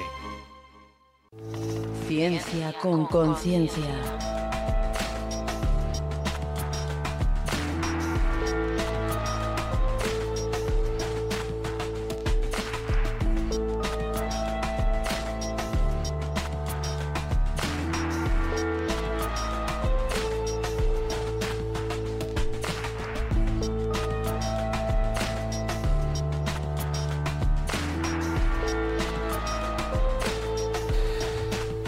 Carmen Fernández, muy buenas noches. Buenas noches, David Sentinella. Hoy tenemos un, un tema espinoso, Me lo habéis espinoso para la ciencia. No, yo creo que para la ciencia no, pero me lo habéis puesto difícil porque para explicar todos estos temas de física pura y dura, Claro. o matemáticas más bien en este caso, sí, cosmología. Porque más teorías no puede de haber ahí. sobre esto. Pues sí, Hombre, la verdad es que, y antes yo al principio ya lo anunciaba, eh, bueno, al menos me hacía referencia a ello, la herramienta matemática que es la que hace posible el que hoy en día, bueno, lo que son los físicos teóricos, pues hayan llegado no a, a las ecuaciones finales ni mucho menos, que están en ello, ¿no? Pero eh, sí que hayan, al menos, cuanto menos, extrapolado ciertas ecuaciones, ciertos modelos en los que consideran que sí que existen diferentes planos dimensionales. La verdad que sí que es curioso, porque intentando explicar datos y observaciones convencionales de la cosmología, por ejemplo, como decía Jesús, eh, acabas llegando de manera teórica y por simple desarrollo matemático mm, de ecuaciones y de fórmulas por diferentes vías a la posible existencia de universos paralelos. Que bueno, fácil de explicar, ¿no? Serían otros universos que no es el nuestro, el nuestro sería uno de tantos. Eh, podrían tener condiciones similares a las de nuestro universo conocido, es decir, podrían albergar vida, o podría haber otros en los que el comportamiento, digamos, físico que nosotros conocemos eh, no sería tal, mm, estarían muertos, etcétera, etcétera. De todas maneras, la ciencia, o cuanto menos el planteamiento inicial, podríamos estar hablando de que todo lo que vemos es proyección holográfica. Yo ahí mm, tengo una reserva. Además sería otro problema, ¿eh? diferente. ¿eh? Tengo una reserva científica porque el, el- la- el universo no es el que sería el holograma. Esto se basa en unos artículos científicos de hace poco tiempo, creo que tres, cuatro años, que hablaban de, de una proyección holográfica, pero no es en el sentido, no, no aplicaría, digamos, a todo el universo. Aplica en concreto solo a sistemas que tengan una frontera. Ellos lo estudiaron sobre eh, agujeros negros. Eh, hablarías de un holograma que sería simplemente reducir información, como bien decíamos antes, de tres dimensiones a dos, pero solo se aplicaría en esa frontera. El universo, en principio, que nosotros conocemos, no tiene una frontera. No Entonces, tendría aquí hay un pequeño matiz que, que, se- que quizás sería mejor para el, para el filandón dejarlo, que es el tema Sí, del, no- del detector de ondas gravitacionales, del Geo600, pero es otra cosa. Me iba, a saltar, luego, me iba a saltar justo estos Sí. dos que ya se han comentado un poco antes, que era el holograma y digamos el el universo artificial, una simulación, la matriz de la que hablabais vosotros, no me preguntes por la película, no, no la he visto. lo siento, no soy de ciencia ficción. Yo me iba a centrar en, otros tres, en otras tres que creo que son un poco las más conocidas, desde la, digamos, la primera que, que se propuso a la más conocida, que es la, la teoría de cuerdas que tú también eh, habías comentado. Una de las primeras, y que me sirve a mí para hacer aquí un inciso y salirme y hacer dos recomendaciones de un libro y de un documental que a lo mejor al principio pensaréis que no tienen nada que ver, pero me viene al hilo, que sería eh, la propia mecánica cuántica, cómo la mecánica cuántica nos llevaría a esa posibilidad de tener los universos paralelos. El inciso que yo quería hacer era recomendar un libro que se llama, no sé si lo habéis leído vosotros, Cosas que nuestros nietos deberían saber que escribió Mark Everett, un cantante, cantante de un grupo que se llama Hills, líder de Hills, Las Anguilas, efectivamente, por eso yo lo traigo. No me lo fastidies todo, Juan Ignacio.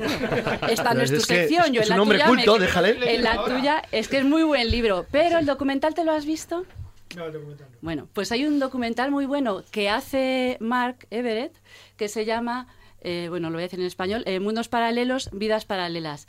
En el libro que Juan Ignacio se está leyendo y que yo también me he leído, él cuenta esa relación, una relación difícil que tuvo con su padre, que casi no lo conocía. Su padre, Hugh Everett III, es la primera persona que, propuso la teoría de universos paralelos, que ahora brevemente diremos eh, de dónde la sacó, digamos. Eh, como digo, era una persona compleja, debía ser todo un genio, un físico teórico, eh, se mantenía aislado. El, el, libro es bastante triste, la verdad, cuando ves la relación que tenía con sus hijos y las situaciones por las que fueron pasando, pero el documental está muy bien porque él se va a las universidades, a la Universidad de Princeton, donde estuvo su padre, a hablar con los científicos sobre una teoría que él no entiende porque no sabe nada de física. Entonces es muy bonito desde todos los puntos de vista. En cualquier caso, ¿cómo llega eh, Hugh Everett, que además tuvo bastantes movidas, que esto daba un programa entero con Bohr, por ejemplo? Eh, sobre, sobre esta teoría y de hecho él dejó la física después de su doctorado, después de presentar este trabajo, en vista de que no tenía mucho reconocimiento ni nadie del mundillo, digamos, que le hacía mucho caso. Eh, lo, lo explicabais antes, hablabais del gato de Schrödinger, yo iba a decir que, que lo iba a explicar de otra manera. Todos sabemos, no lo entendemos, pero sabemos que la mecánica cuántica se basa en las probabilidades. Un electrón no está en una posición fija, por ejemplo, estaría en una nube, digamos, de probabilidad y puede estar en muchísimas posiciones al mismo tiempo. ¿Vale? Cuando tú resuelves la, ecuación de Schrödinger, eh, en principio tendrías eh, múltiples soluciones. El famoso gato, de Schrödinger puede estar vivo, muerto, está vivo y muerto al mismo tiempo.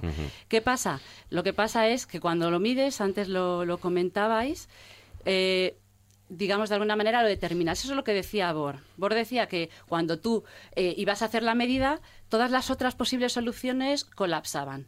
Pero a Hugh Everett esto no, no, le acababa de convencer y él haciendo una lectura de las matemáticas que decías tú antes, un poco más cuidada, dice que no, que en realidad todo, todas esas soluciones podrían coexistir. Es decir, eh, llegaría un momento en que ese universo se desviaría en dos, en uno el gato está muerto y en el otro está vivo. Yo en una elección he decidido colaborar y participar en este programa, pero en otro universo la otra Carmen se quedó en casa y lo está escuchando por la radio. Viendo Matrix. Eh, probablemente no. Pero, es, eso el origen. No, pero David tiene un problema que ahora queremos explicar, que es que raya mucho a la gente. Y es que, claro, igual que ha elegido dos posibilidades, puede elegir 50.000. Exactamente. porque de ahí viene el problema de, de esta teoría. Que no hay limitación Primero, que esa probabilidad, ¿cómo la defines ya? Porque si todas las posibilidades son reales, ¿cómo la defines? Everett eh, intentaba ya hacer un apaño, ¿no? Porque decía, porque yo no puedo ver los otros mundos. O sea, yo soy ignorante a las otras soluciones, yo veo el mío. Entonces, de alguna manera hago una probabilidad implícita eh, sobre eso. Pero si no pasaría lo que dice Carlos. Eh, ¿Cómo sabe el universo cuándo se tiene que extindir? ¿En qué momento? ¿O cuántas veces se va a extindir? Se va a extindir millones de veces. a cada solución que tú, o sea, a cada decisión que tú quieras tomar o que quisieras medir, pero no solo tuya, toda la mesa todo el mundo. Influiría. por ejemplo, en, este universo el Madrid se gana un montón de copas de Europa, el Barcelona. Bueno, eso es imposible. David, para, que, la gente lo entienda de manera clara. Pero en otros universos ocurría lo mismo, a lo mejor multiplicado por 100 cada cuánto tiempo. Pero a ver, me estáis diciendo que, el famoso Easy tiene una ecuación. claro. Y un universo. Y un universo claro. asociado. Y sí, sí. Claro. Cada, cada Easy Sí, tiene sí. Cada un millón de universos. El, terrible Easy, ¿no? Sí, sí. Exacto. Que todos odiamos. Cada decisión que tomes es un universo, se abre Efectivamente. Pues eh, esto, eh, esto y todas las demás teorías que iba a decir yo no Claro, convence a todo el mundo, evidentemente. hermanos. Bueno, eso recuerdo. burbuja. Bueno, tú no habrás visto eh, Matrix, pero no, igual sí, que habrás visto. Hay otra película que es Next.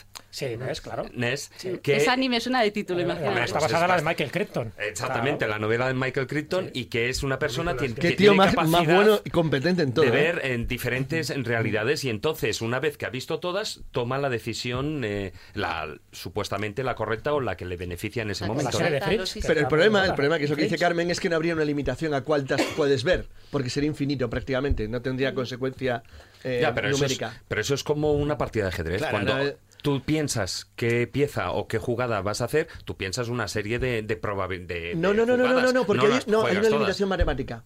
Porque tú tienes un número matemático limitado de posibilidades de movimiento. Sin embargo, en el caso de- del, del juego de Schrödinger, no. Porque tú multiplicarías infinitamente cualquier elemento de decisión. No tendrías un límite. De hecho, el fin, de este, el, el fin de este tema de la medida Claro. está en la posibilidad de que no se encuentre respuesta, sino que se encuentren más preguntas. Sí, pero espera, espera, por eso luego abriría en el final eso un tema muy la curioso que es ciencia. la limitación del No, universo. la- que dejemos por que ahí. Carmen termine la Sí, sección porque, que plantee vamos, a este paso la- la, la podemos parar hipótesis. aquí y continuamos, ¿no? Pues la siguiente eh, surgió de explicar algo tan sencillo, entre comillas, como el Big Bang y la es- expansión del universo, ¿no? Se planteó... El Big Alan, Bang será. Sí, eh, perdona. El Big Bang es eh, el que hace clan clan. eh, Sí. Alan Guth eh, se planteó, pues eso, cómo se produjo la expansión del universo, por qué, qué había antes, qué es lo que alimentó la, explosión. Con otros colegas desarrollaron lo que ahora se conoce como la teoría de la inflación cósmica. ¿Qué diría esta teoría? Bueno, pues que fracciones de segundos hace, yo qué sé, 13.000 13.700 millones de años, eh, fracciones de segundo después del Big Bang, empezó un proceso en el que el universo, que era pequeñísimo, más pequeño que un átomo, eh, de repente explosionó de alguna manera y se transformó en algo billones y billones de veces más grande, un ritmo rapidísimo, ¿vale? Eh, el origen de esta expansión tan rápida sería lo que ellos llaman gravedad repulsiva, es decir, una fuerza de repulsión que hizo que, el universo se estirara exponencialmente. Una de las posibles pruebas, que de hecho esta sería, entre comillas, la única de todas estas explicaciones que tendría un posible experimento que la apoyara sería la radiación del fondo de microondas, ¿vale? Aunque también hay, controversia científica sobre si esas anomalías que se detectan en el, en- en el fondo de microondas vienen de la estadística del procesado de todos los datos o son magnitudes reales, ¿vale? Bueno, pero ellos lo que dicen es, bueno, que se produce esta inflación, pero en algún momento se tiene que parar, ¿vale? Y lo que proponen es que no se detiene por igual en todos los puntos del universo, sino que lo va a hacer en pequeñas burbujas o bolsillitos en el universo. Entonces, en esas zonas, en ese punto, va a empezar a, esa repulsión va a decaer y llegaremos a lo que conocemos ahora como universo. Pero eso va a estar sucediendo en diferentes puntos y cada uno de ellos estaría generando un universo diferente. La expansión se estaría produciendo ahora mismo y a cada rato estaríamos generando Con lo cual, millones hay y Big Bangs millones de- constantemente. Exactamente. Eso es lo que ellos proponen. Como siempre, controversia. Unos dicen que sí, otros dicen que Me no. Nadie imagino. se pone de acuerdo. Les pasa también como a Hugh Everett, a todos estos pioneros, digamos, de las teorías, que al principio nadie les reconoce sus trabajos y tiene que pasar el tiempo y llegar otros colegas Es que hay que reconocer que, esto vayan trabajando ocupa un espacio del copón. ¿eh? Sí, bueno, pues espérate Si porque la tercera, la tercera, La tercera yo opción creo que es la todavía más es más conocida. polémica. Eh, bueno, Sí. yo creo que es más conocida y, bueno, no sé decirte si es más Sí, polémica po- o más difícil de entender. Yo creo que popular, no conocida. Bueno, venga, vale. Aceptamos, Barco. Estamos dentro de las teorías del multiverso, o sea, que son Sí. formas Sí, sí, de entender sí. de que O no sea, vivimos en son un solo universo, sino que Lo que decía antes, mm, querían explicar diferentes cosas. Pues explicar el, el cómo la medición afecta o no a- eh, dentro de la cuántica, el buscar una explicación para la expansión del universo. Tú buscabas explicación a un dato que ya tenías. Y las ecuaciones, la matemática, porque ahí podemos llegar a decir si al final el, el universo es matemática, como dice Max Tegmark, que es un científico al que nombraré después también, del MIT, del MIT, que él dice que todo es matemática. Yo, en cierto modo, también estoy de acuerdo con eso. Pues Vamos la siguiente la sería la teoría de la siguiente sería la teoría de cuerdas. Como digo, esta lo que intenta es algo que están buscando los científicos desde hace tiempo ya, que es la teoría del todo. El conseguir unificar, eh, conciliar todas la- las teorías que ahora mismo conocemos. Ya se hizo en su momento Maxwell con el, el electromagnetismo, por ejemplo, o se hizo eh, con la relatividad especial y la gravitación de Newton dentro de la relatividad general de Einstein, ¿vale? Entonces, los científicos están trabajando en la búsqueda de esa unificación. Eh, ¿Dónde se encuentra el problema? En unificar precisamente la relatividad general, que aplica a gran escala, a cosas de, mm, enormes, con la cuántica, que aplicaría a lo más pequeño. Ahí tenemos un buen problema, porque a esas dimensiones tan pequeñas de la cuántica, el espacio ya no se comportaría como se comporta a grandes magnitudes, como se comporta, como lo define la, teoría de la relatividad de Einstein. Eh, el espacio y el tiempo se van a modificar y conceptos que conocemos como aquí, allí, arriba, abajo, antes o después, como decíamos antes, el tiempo no existe, no aplicarían. Con lo cual, bueno, pues ahí estaban trabajando, buscando esa teoría que pudiera combinarlo todo y que pudiera dar explicación a las cuatro fuerzas fundamentales del universo. Creo que hace poco sabía que ya parecían haber descubierto una quinta, pero yo ya no la introduzco aquí porque es muy reciente. Serían la gravedad, la fuerza nuclear fuerte, que es la que mantiene unidos a los protones dentro del núcleo y a los protones y electrones se, se repelerían porque tienen eh, cargas iguales y no se podría formar un átomo el electromagnetismo que decía antes y la fuerza nuclear débil, que sería la responsable, por ejemplo, de las descomposiciones radiactivas. Bueno, no me voy a meter en cómo se desarrolla la teoría, vuelve a pasar lo mismo de antes. El, pionero, digamos, aquí fue en 1968, el, el que llegó a a una solución de las ecuaciones que parecía apuntar a que las partículas no son eso que nos imaginamos, esas pequeñas esferas o puntos, ¿vale? Con los que nos imaginamos un electrón o un protón, sino que serían unas cuerdas, unos pequeños hilos brillantes con una determinada estructura que van a vibrar, o sea, cuerdas elásticas que ondean. Eh, podríamos si veis fotos o imágenes o vídeos, yo recomiendo, hay un montón de documentales de Brian Greene, por ejemplo, que son buenísimos. Pues esas cuerdas eh, se estirarían, se contraerían, ondearían y explican y consiguen unificar. O sea, ahí llegarías teóricamente a esa eh, teoría del todo basándote en las cuerdas. Mm, ¿Problemas, entre comillas?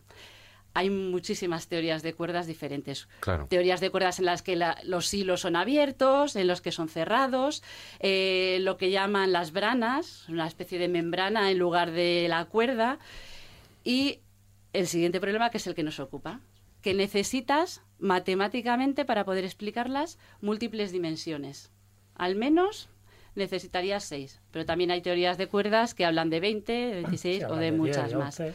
Una pregunta, Carmen. eh, siempre se ha hablado de que la partícula puede comportarse como un corpúsculo, es decir, como Sí. que tiene una materialidad, puede comportarse como una onda, por lo tanto como energía. Esta realmente sería como una tercera vía, que se, que comporta como una, como una cuerda vibratoria. Bueno, pero es ¿Tiene que en que realidad también? esas, par- bueno, por esas vibraciones, esas ondas, O sea, que o compaginaría sea, irías lo que más es para corpúsculo abajo, y lo que es exactamente. onda. O sea, la onda y corpúsculo eso no hay duda. O sea, y eso está demostrado experimentalmente con el experimento de la doble rendija que podíamos haber usado también para explicar la- las teorías de Everett.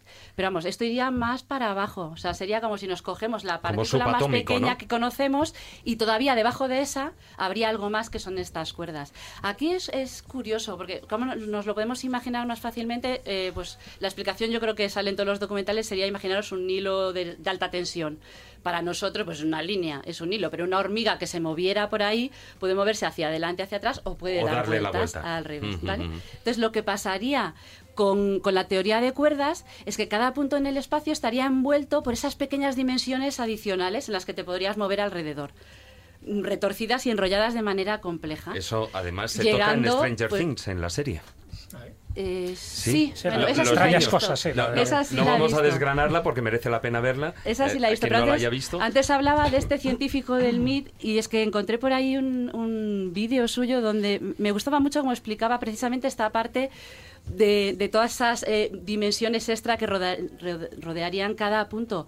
Porque él decía que para él era obvio que tenía que haber múltiples universos, porque sería más difícil explicar el por qué ha surgido el universo, el nuestro, ahora donde estamos, con todas las condiciones que tiene, que decir, bueno, pues Ana, a, mí me parece más difícil pensar en cómo han surgido múltiples, pero bueno, él tiene cierto sentido. O sea, si tenemos muchos y en cada uno de ellos las, las constantes que conocemos como fuerzas eh, fundamentales de la naturaleza, que tienen unos valores determinados, pero en el otro universo a lo mejor la varías un poquito, ya ha cambiado, ya no alberga vida, lo que decía yo antes, esto se podría derivar de aquí, de esas pequeñas dimensiones que rodean cada punto estarían de alguna manera afectando a cómo vibra la cuerda y definiendo esa constante que la cuerda tiene en cada uno de los universos, eso podría ser diferente y las propiedades iban a ser distintas.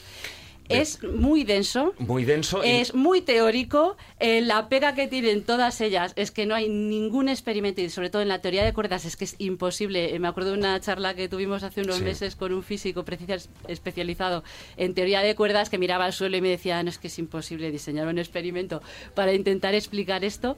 Hay mucha controversia dentro del mundo científico no todos la apoyan. Que no la, Efectivamente, no, todo el mundo la apoya, eh, pero yo creo que es tan sugerente.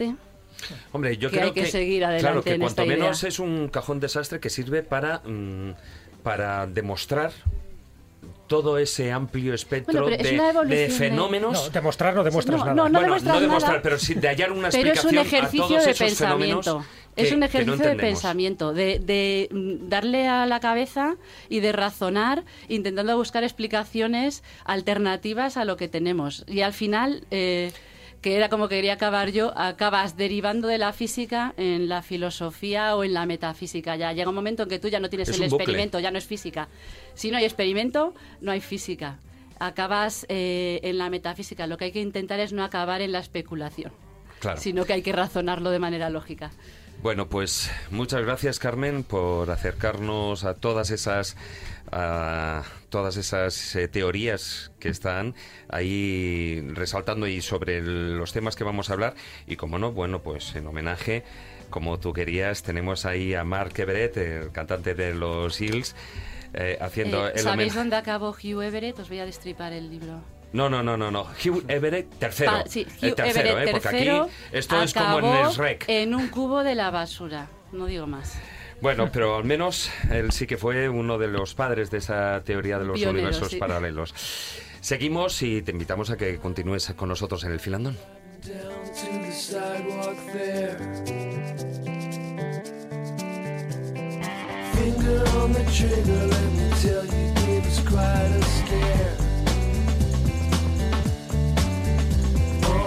goddamn right,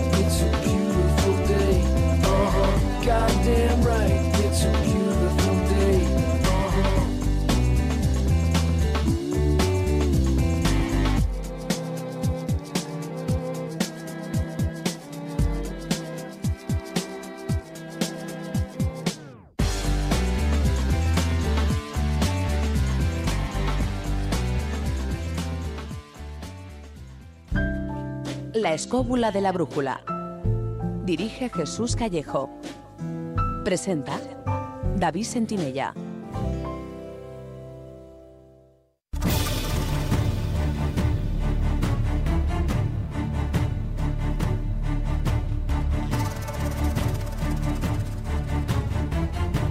Comienza el filandón.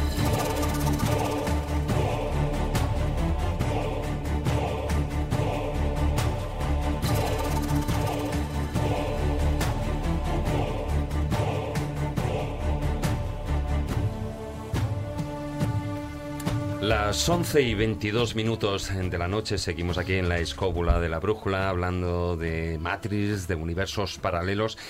Y Emilio, no has querido participar en eh, cuando estamos en las secciones yo te veía ahí meditando parecías una asceta pero eh, sé que igual que cuando mm, tus últimas palabras antes de lo que era la introducción eh, eran sobre el tema de los multiversos, de los mundos paralelos, el universo y tal, yo creo que también va eh, siendo un momento de definirlos un poquitín y empezar eh, precisamente por ahí, por los mundos paralelos. ¿Qué son para ti? primero, es verdad que, entre comillas, estaba meditando, pero sobre todo estaba disfrutando con vosotros, por eso precisamente y con Carmen, con lo cual es precisamente por lo que no he querido interrumpir. Permitirme que al hilo directo de lo debido a lo que planteas y también al hilo de lo que habéis compartido, eh, plantee tres cosas. En primer lugar, afianzar lo que ya intentaba compartir en, mi primera intervención, de que estamos analizando, y hacemos muy bien, asuntos pero que son novedosos eh, desde las percepciones científicas, pero que no podemos olvidar que la humanidad ya ha dado pasos muy importantes a lo largo de su historia para entenderlo. En el caso de eh, lo que tiene que ver con la teoría de cuerda, lo que tiene que ver con la vibración, simplemente eh, sacar a colación lo siguiente. Eh, el Evangelio de San Juan, cuando habla de al principio fue el verbo. Y el verbo era Dios y habitó entre nosotros. Estamos hablando de un texto que es del año 70, aproximadamente después de Cristo. Y también quiero sacar a colación el famoso libro El Kibalión, eh, que el que no ha llegado a nosotros está escrito en el siglo XIX, aunque los, que, los autores de ese libro dicen que son textos muchísimo más antiguos que se remontan incluso antes de Platón. En cualquier caso son textos antiguos y el Kibalión nos dice que todo vibra. El universo es vibración. Eh, os planteo eh, el siguiente modelo, por decirlo de alguna forma, partiendo precisamente de la percepción que hoy tiene la ciencia acerca de ese vacío, de esa nada a la que anteriormente yo ya también hacía referencia y ha aparecido indirectamente en las aportaciones de Carmen. Imaginaros ese vacío, es decir, esa nada, que no hay que crear, que no hay que sacar de ningún sitio, porque es nada, siempre ha existido, siempre existirá. Eh, ese vacío vibra, es lo que sabemos hoy a través de las, no- las novedosas aportaciones. Poner el vacío y la vibración del vacío. Cuando en un vacío hay una vibración, cuando en una habitación vacía, por ejemplo, aparece la voz de una persona, un A de una persona, ¿qué es lo que sucede? Hay una reverberación. Y esa reverberación, ¿cómo se expande? Como si fueran círculos concéntricos de una piedra que cae en el agua. A, A, A, A, A. Entendiendo esto, que es elemental, que es simplísimo, se puede entender precisamente lo que el- la teología cristiana y el cristianismo esotérico denomina verbo. Hay una nada, hay una vibración del vacío, y el vacío, esa vibración vibra en el propio vacío. Y a partir de la vibración del vacío genera un verbo, una reverberación, que en la medida en que va haciendo A, A, A, son frecuencias vibracionales cada vez más densas, más alejadas de esa, ese- esa vibración primigenia del primera, que va dando lugar a las distintas dimensiones. Es una forma simplísima de entender lo que son las dimensiones y cómo del vacío, a través de la vibración, puede surgir un universo infinito, porque esa cadena de As no tiene fin. Mm. A- al menos, al menos que eh, se produzca en un momento determinado un vaciamiento de su fuerza que produce la Una contracción. pequeña corrección, eh, porque creo que es que a veces da una confusión general. La palabra dimension en inglés es eh, universo, es decir, es- se aplicaría a universo, no a dimensión. Dimensión es un concepto físico diferente, aplanamientos y plegados, es decir, que no tiene nada que ver. Entonces, cuando hablamos a veces de dimensiones en el sentido de universos paralelos, estamos utilizando un false friend, un falso amigo. Es decir, no es exactamente eso. Es decir, No, no. estás hablando de universos de universos no, múltiples, no, no de estoy, no dimensiones estoy hablando de tal. universos paralelos. No, pero es que las, las dimensiones serían otra cosa. La dimensión sería la forma en la que... Es que no es exactamente así. La dimensión sería una cosa totalmente diferente. Es decir, de hecho, nadie podría, por una manera, habitar en una dimensión plegada, o sea, sobre sí misma. Es otra cosa totalmente distinta. Son formas en las que se estructura la materia eh, que nosotros conocemos Mm. en el universo conocido, tal y como, como lo consideramos, como si solo existiera uno.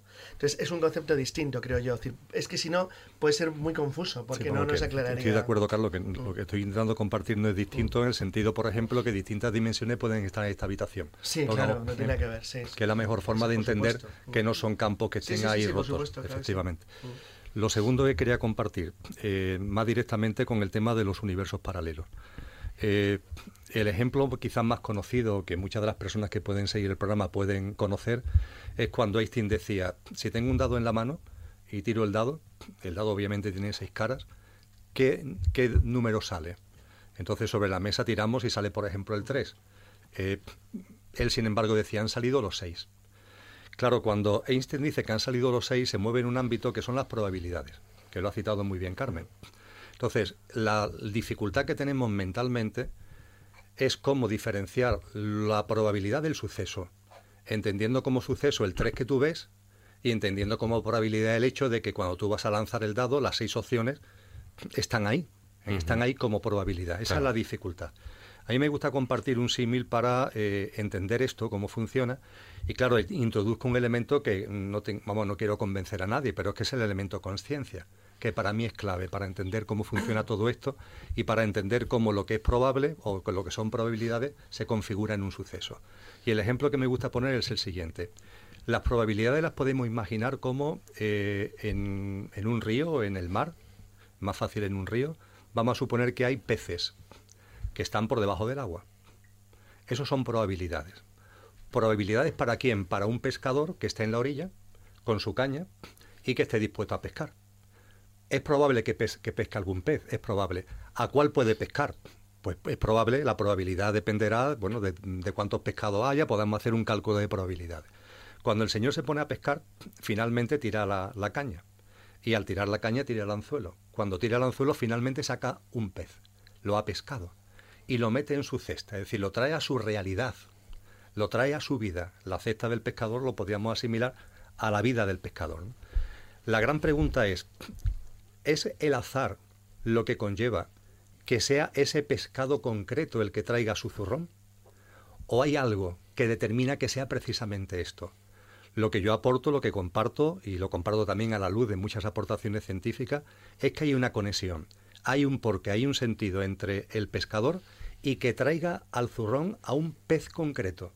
Y eso se mueve en el ámbito de las vibraciones. Es decir, nosotros en conciencia, eh, cualquiera de los que estamos en esta habitación, cualquier persona, cualquier ser humano, tiene un estado de conciencia, una visión de la vida, un desarrollo de sus de su potencialidades, entre comillas, divina de la que hablaba Marcos, y eso origina un estado de conciencia y una vibración. Y de las probabilidades que hay de cualquier suceso, cada una tiene su vibración el hecho de que comentaba ante Carmen, de que yo venga o no venga al programa, tiene su vibración. Tiene una vibración que ella diga, voy al programa, y tiene una vibración el hecho de que ella diga, no me quedo en mi casa. Son vibraciones, no hablo ni de buena ni de mala, son frecuencias vibracionales distintas. Finalmente se produce la conexión. La conexión está entre el estado de conciencia tuyo, que tiene una frecuencia vibracional determinada, y de las probabilidades, tú conviertes en suceso no una al azar, sino la que tiene que ver precisamente porque con su vibración es armónica con la vibración de tu estado de conciencia. Esto explica muy bien lo de que el observado depende del observador y no lo deja en el ámbito del azar, sino que lo lleva a algo tangible, pero eso sí, de la mano de la conciencia. Y finalmente, y ya concluyo, eh, sí me gustaría aportar, eh, antes hablaba de, un libro de, de, Taini, donde saqué el tema del prisma. Ahí también en ese libro me llamó mucho la atención eh, un ejemplo de laboratorio que explica muy bien la figura esta perfecta que, Marco en, su, en sus cuadros dibuja del hombre con, con, alas, del ser humano. Vamos a saltar por encima de hombre y mujer, del ser humano con alas. Es verdad que todos tenemos ese componente divino, todo. Eso sí, es un componente, un componente que tenemos que desarrollar. Es algo que tenemos que plasmar en nuestra vida cotidiana. Y el ejemplo que, os propongo, eh, sacado del libro que he comentado, es el siguiente. Cogemos un trozo de metal, por ejemplo un trozo de hierro, y le hacemos un espectro. El espectro de ese trozo de hierro es barritas oscuras. A temperatura natural es barritas oscuras. La ciencia le ha hecho el espectro al Sol y además de darse cuenta de que tiene radiaciones que son invisibles, como los radio, las radiaciones UV, etcétera, el espectro del Sol da lugar a una foto, vamos a llamarle así, que es de un colorido espectacular. Muy bello, muy intenso. Nada que ver con ese trozo de metal, el pobre, que lo que da lugar es a un espectro lleno de barritas oscuras. Pues bien, metemos ese trozo de metal en un horno y le damos temperatura. Y paulatinamente, conforme vaya aumentando la temperatura, le vamos haciendo el espectro y vamos comprobando como esas barritas oscuras cada vez son menos. Y las barritas, la frecuencia vibracional le va cambiando y se van llenando de color. Hay un momento determinado, cuando ya está a punto de la fusión del metal, hay un momento determinado en el que le volvemos a hacer el espectro al metal y nos podemos llevar el asombro, la sorpresa de que el espectro del metal es igual que el del Sol. No hay ningún tipo de diferencia ese colorido tan intenso que parecía antes que al inicio de, este experimento, ¿no? Parecía que marcaba tanto la distancia entre el sol y el metal, realmente en la medida en que tú le aportas al metal calor, el metal saca de sí todo lo que tiene, desarrolla de sí todo lo que tiene. El calor, energía cinética en movimiento, activa las frecuencias vibracionales, potencia las frecuencias vibracionales que ya estaban en ese metal. A ese metal no le hemos inyectado nada, no le hemos metido nada que no tuviera, simplemente ha desarrollado su potencial. En mi percepción del ser humano, a la luz de este ejemplo, es exactamente igual. Tenemos toda la potencialidad, pero no solamente el ser humano, posiblemente todos los seres vivos, pero estamos hablando de seres humanos. Tenemos toda la potencialidad. Claro, a nosotros no nos pueden meter en un horno. Es decir, no podemos hacer como el metal. No es, tan simple, no. es tan simple como que nuestro desarrollo espiritual y conciencial venga metiéndonos en una sauna, pongamos por caso. No es tan sencillo. A nosotros lo que es el símil del calor, ¿qué es lo que es? Es nuestro proceso de desarrollo evolutivo desde el punto de vista de la conciencia.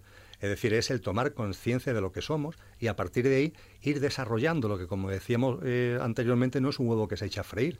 Esto conlleva una, una una atención, esto conlleva una perseverancia, esto conlleva, a mí no me gusta la expresión nada, pero conlleva un trabajo, pero no un trabajo en el sentido que le damos coloquialmente al trabajo, porque es algo muy intenso, que te llena de entusiasmo, y es por esta vía precisamente por la que podemos desplegar toda nuestra potencialidad. Y en eso estamos los seres humanos, en eso estamos. Emilio, em, muchas veces, bueno, y se habla en líneas generales, em, em, se utiliza como sinónimo en muchas ocasiones mundos paralelos o multiversos son cosas diferentes. Totalmente distintas.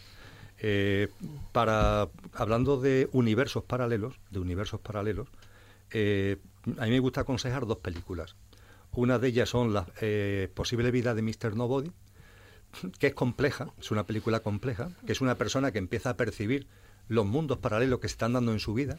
Y hay una película más simple, que es la que yo, a mí me gusta más aconsejar por su simpleza, que es La puerta giratoria en inglés. En castellano eh, me acordaré, cuando no piense en el título en castellano, me acordaré del título en castellano. Es que le han dado una, versión muy distinta en cuanto a título. Y lo que narra la película, esta segunda, es la vida de una chica que tiene una pareja. La pareja escribe, está, se queda en su casa cuando ella se va a trabajar. Y ella coge el metro, va a la oficina, hay problemas en la empresa y la despiden y vuelve a su casa con la cajita esta típica de las películas anglosajonas, vuelve a su casa. Y al volver a su casa hay un momento concreto, eh, no me entretengo mucho, en el que coge el metro o no lo coge. Hay un suceso de un niño con, un oso de peluche, coge el metro o no lo coge. Y a partir de ahí se abren dos universos paralelos. Coge el metro, llega a su casa y pilla a la pareja con otra en la cama, o no coge el metro, el siguiente metro tiene un, poquito de retraso y cuando llega a su casa ya la otra se ha ido, la pareja medio ha arreglado aquello, y a partir de ahí la película, que es entretenidísima y muy divertida, te pone de manifiesto cómo se va desarrollando la vida de la chica en dos universos paralelos. Eso sí, dice algo que eh, en la ciencia actual hay científicos que lo están avalando, y es que los universos, siendo paralelos, son convergentes a, lo que le llaman destino. lo, cual eliminaría muchos mm. problemas en el sentido de esa enorme multiplicidad infinita, ¿no? Porque hay una tendencia, siendo para él una tendencia a la convergencia. Y la película lo narra perfectamente. El final de la película es la misma en ambos Eso es algo clásico de, los de, los, de los que tratan la historia e intentan eh, ver soluciones posibles. Y si hubiera ocurrido no sé qué, y al final acabas en el mismo problema. Si hagas lo que hagas, todas las soluciones se acaban igual. a, ver si alguien nos, Puedo recordaros también Rashomon de Kurosawa. Rashomon, efectivamente. hay una película española que trata un poco ese, ese, mismo tema anterior a la que tú estás diciendo, que era la de Carneville, La vida en un hilo. Mm. Él escribe una obra y luego la lleva al cine, uno de los grandes directores desconocidos en España, La vida en un hilo es eso, lo de una mujer que toma una decisión como, que hubiera pasado de su vida si se casa con un determinado individuo y que hubiera pasado con otra si se casa con otro individuo. Entonces la vida, la, la película juega en esas dos realidades paralelas, como en una de las vidas la existencia sería una desgraciada y en otra sería no, pero lo que ha dicho es muy interesante, que es la posibilidad que existiera un universo y que hicieras lo que hicieras acabaras igual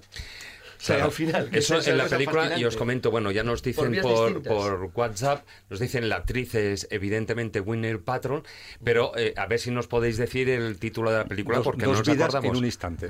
Dos, vidas, en, dos un vidas en un instante. Me he acordado ya del título la he visto, ¿eh? Aún así, esa la has visto. Aún así, claro, porque es una comedia romántica.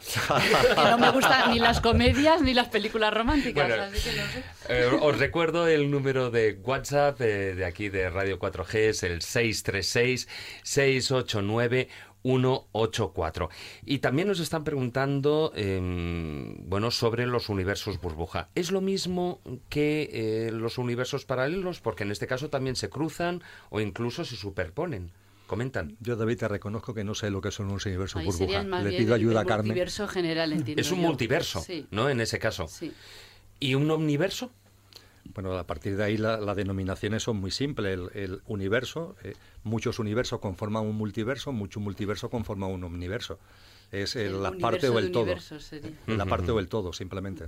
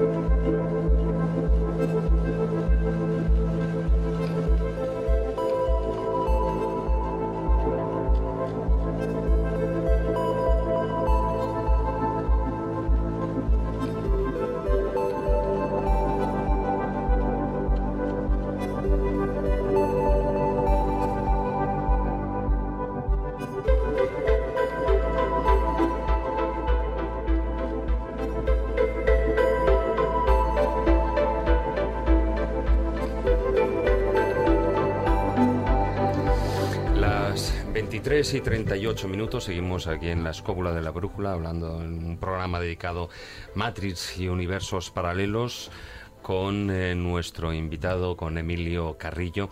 Y antes eh, hemos hablado, eh, nos quedan apenas 10 minutos de filandón, desgraciadamente, eso de que el tiempo no existe, yo creo que es relativo.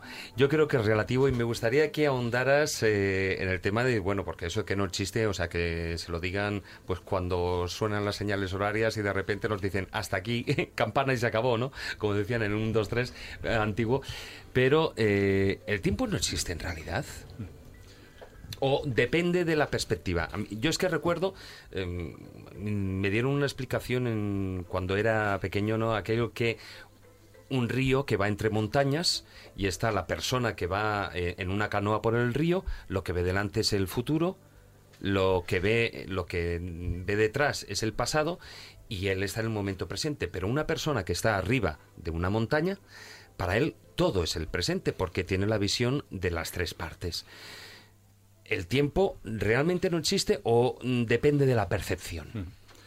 Eh, si tuviéramos más tiempo, David, abordaría la respuesta a esta cuestión desde dos perspectivas. Eh, no tenemos tiempo para, en, lo que tú has indicado, no hay tiempo para abordar las dos perspectivas sobre la no existencia del tiempo. Luego, el tiempo existe. No, el tiempo no existe bajo ningún concepto.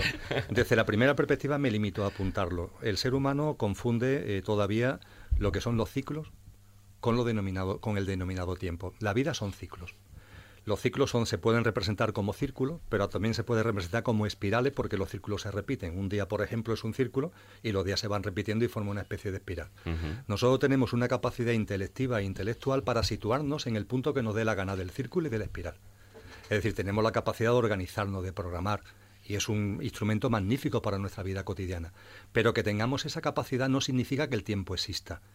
Es decir, no significa que el tiempo exista desde el punto de vista que metemos en nuestra vida el elemento tiempo, el elemento pasado, el elemento futuro, y constreñimos nuestra vida y condicionamos nuestra existencia a algo, a algo que realmente no es tangible, a algo que realmente, lo vuelvo a decir, no existe.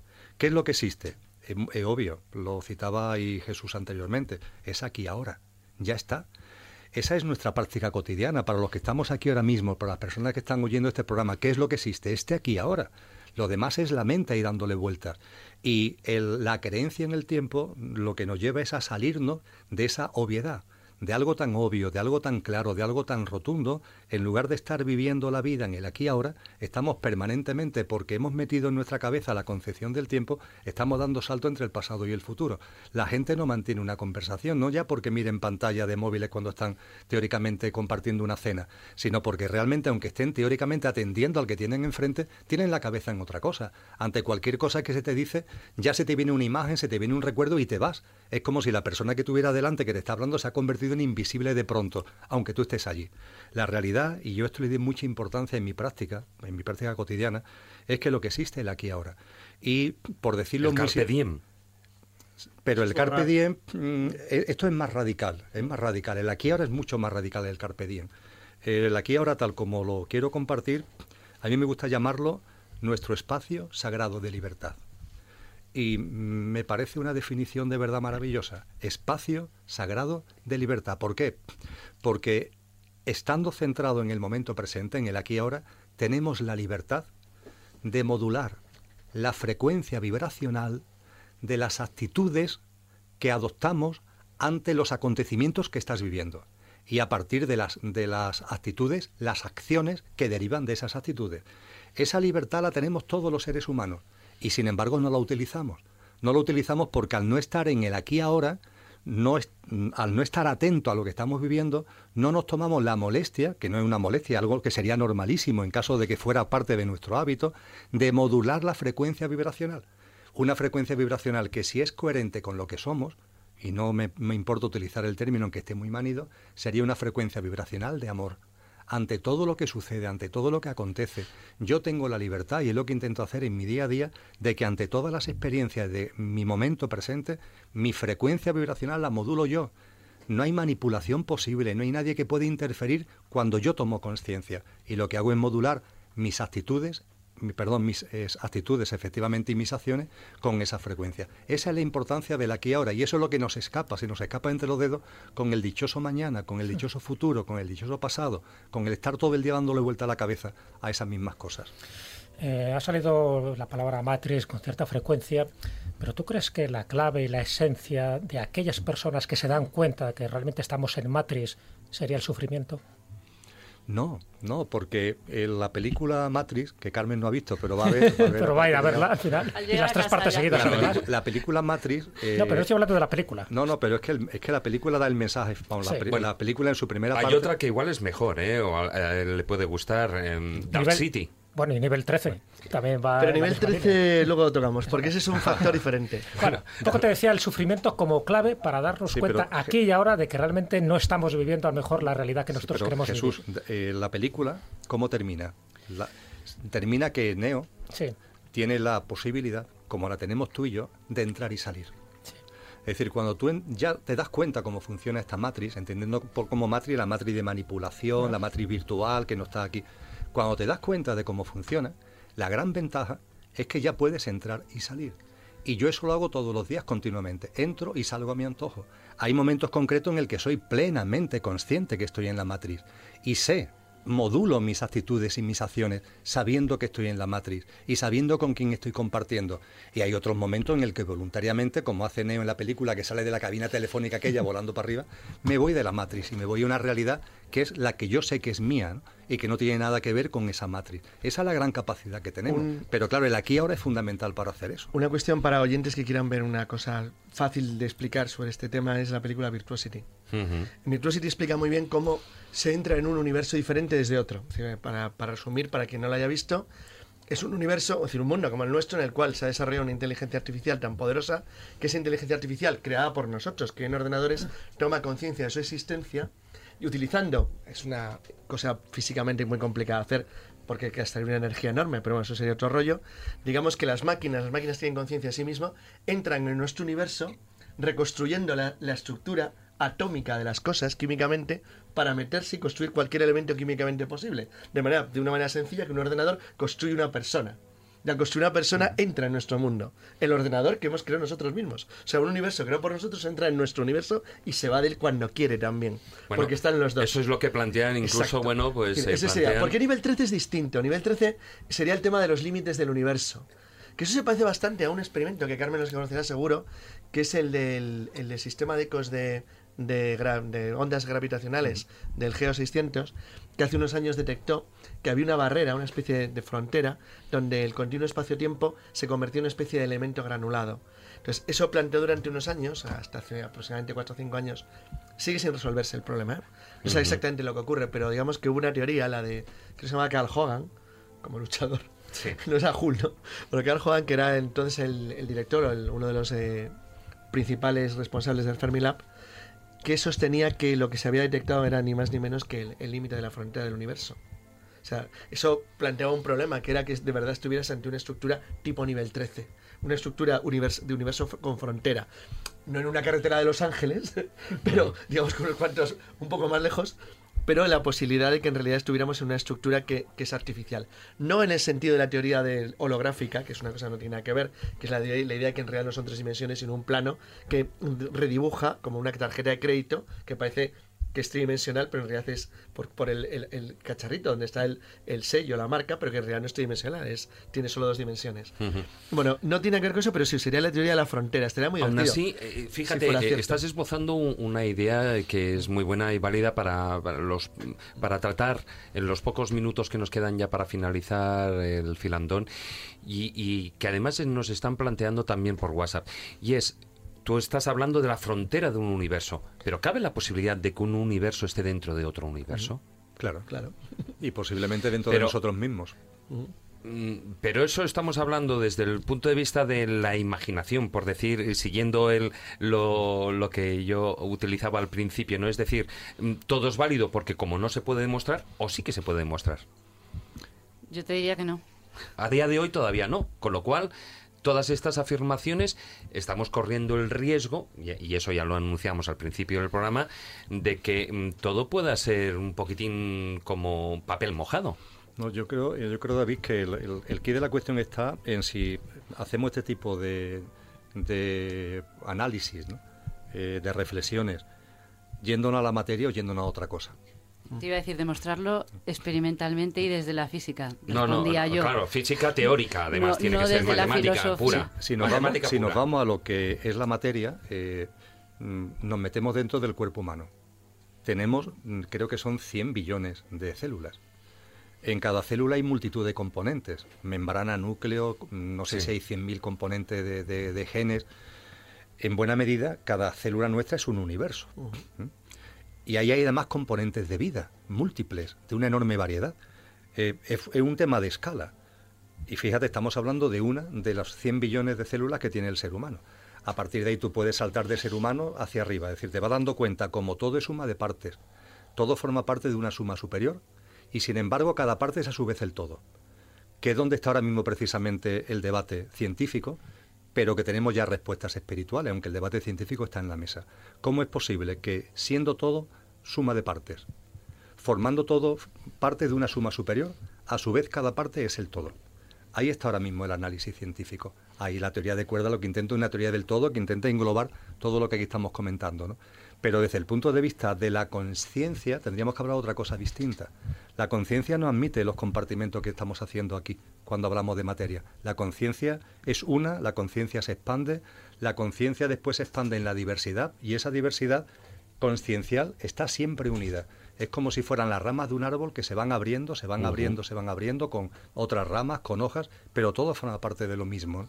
Esa es la- la- el componente de síntesis que es necesario entre la que, lo, lo que la espiritualidad ha dicho siempre y lo que la ciencia está ahora viendo. Y afortunadamente además esas barreras se van derribando, ¿no? Porque desde el punto de vista no quizá de las religiones al uso, sino de la espiritualidad que hay en el mundo eh, por muchas corrientes, hay un acercamiento a lo científico, la ciencia se está acercando cada vez más al ámbito espiritual porque se da cuenta que tiene que buscar explicaciones y tiene que buscar razones que, el- que la razón no entiende. Y la filosofía creo que también está abordando ya cosas muy importantes, formas de entender las realidades y yo creo que vamos hacia esa síntesis en definitiva, que es lo que tenemos ese, que conseguir. ese punto en común, ¿no? Se habla mucho de la teoría del todo desde el punto de vista físico y astrofísico, pero quizás sea más importante que nos planteáramos la teoría del todo desde el punto de vista de la síntesis entre espiritualidad, ciencia y filosofía. Bueno, pues dejamos aquí el filandón y continuamos porque falta, como me gusta a mí decir, la guindilla. La guinda, no Eso la sí, guindilla. no es lo mismo, ¿eh? Bueno, hoy, hoy, hoy puede, pi- hoy Pero puede picar. no es lo mismo ni de coña, ¿eh? Hoy, ya, ya, pero hoy puede picar. Hoy puede picar. Vamos a ver. Vamos a ver qué nos han preparado esos cuentos de Callejo.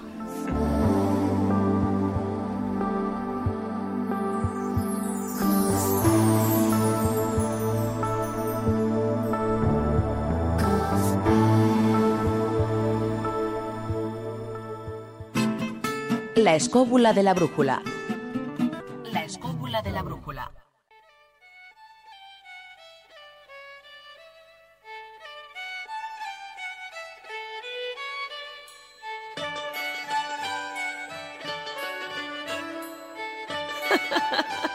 Los cuentos de Callejo.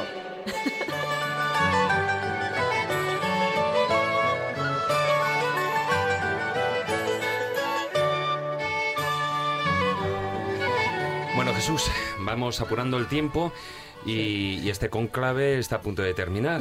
La verdad que sí. Pues sí, vamos de un conclave de animales, ¿no? Cuando los animales se juntan y, y empiezan a hablar del ser humano, algo se está tramando. Por ahí van los tiros. Bueno, pues vamos a escuchar ese cuento.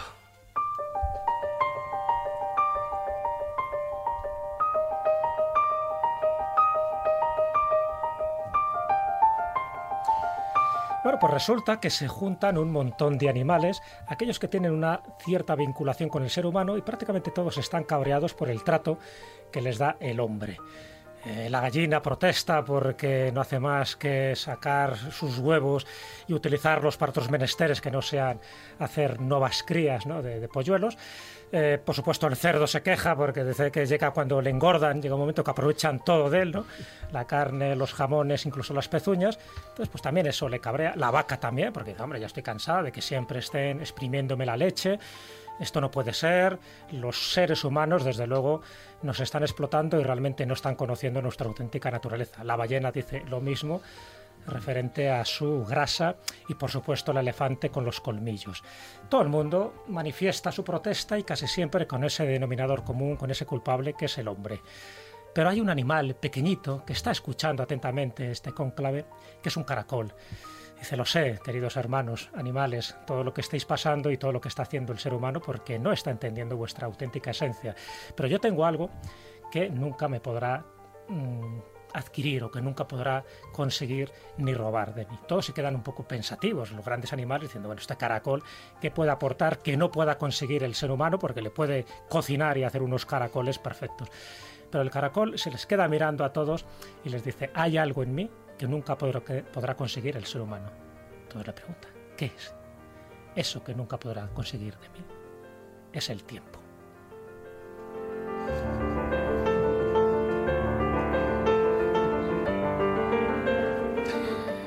Pues Jesús, tenía razón, esto no es la guinda, es la guindilla porque tiene tela, ¿eh? Hombre, ten en cuenta, fíjate, estamos entre el conejo de Alicia en el País de, las Maravillas. Tengo prisa, tengo prisa, tengo prisa, hasta algo que ha dicho muy bien Emilio, que en el fondo si el tiempo no existe y estamos en un continuo presente, al final todo se ve desde otra perspectiva. Ese tiempo nunca lo podrá conseguir el ser humano, salvo que tenga la llave precisa y esa llave precisa se ha dicho aquí reiteradamente, hay una palabra que es clave, conciencia. ¿La conciencia es la que nos da el tiempo también? la conciencia nos, da, nos da un punto de vista, nos da una perspectiva, nos da un punto de encaje donde todo puede cambiar, empezando por nosotros mismos. La conciencia, que no es lo mismo que conciencia. Por supuesto, yo creo que, que hay que resaltarlo. Alguna vez lo hemos hablado aquí, pero bueno, yo creo que cabe resaltar una cosa de la otra, la diferencia entre conciencia y, y conciencia. Conciencia es ser consciente de ti mismo y por lo tanto saber que estás en el aquí y en el ahora, saber que estás en un espacio y un tiempo que realmente trasciende el espacio y el tiempo. Ser consciente es saber qué lugar ocupas en el universo, en este universo, no en otros universos. Ser consciente es saber que estás escuchando un programa que se llama La Escóbula de la Brújula. Ser consciente es que estás escuchando un programa que es único y repetible. Ser consciente es saber que ahora mismo tú mente está despertando, que ahora mismo posiblemente empiece una nueva oportunidad porque tu decisión va a, abrir un nuevo universo, va a abrir una nueva realidad paralela y si la tomas con conciencia, te aseguro que vas a ser mucho más feliz.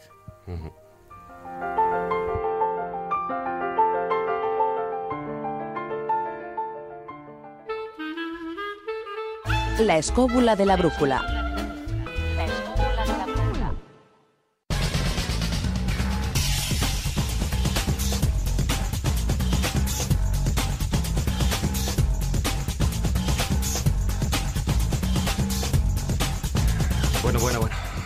Hoy no es que estemos marchosos, eh, lo siento, es que, es que Matrix eh, tiene muchas cosas independientemente o fuera, eh, aparte, Carmen, y eso también va por ti, aparte de toda la parafernalia que tiene a nivel estético, a nivel visual, que por cierto, bueno, pues marcó un antes y un después también en el mundo del cine, igual que otras películas también lo han hecho, como Avatar con el tema de 3D.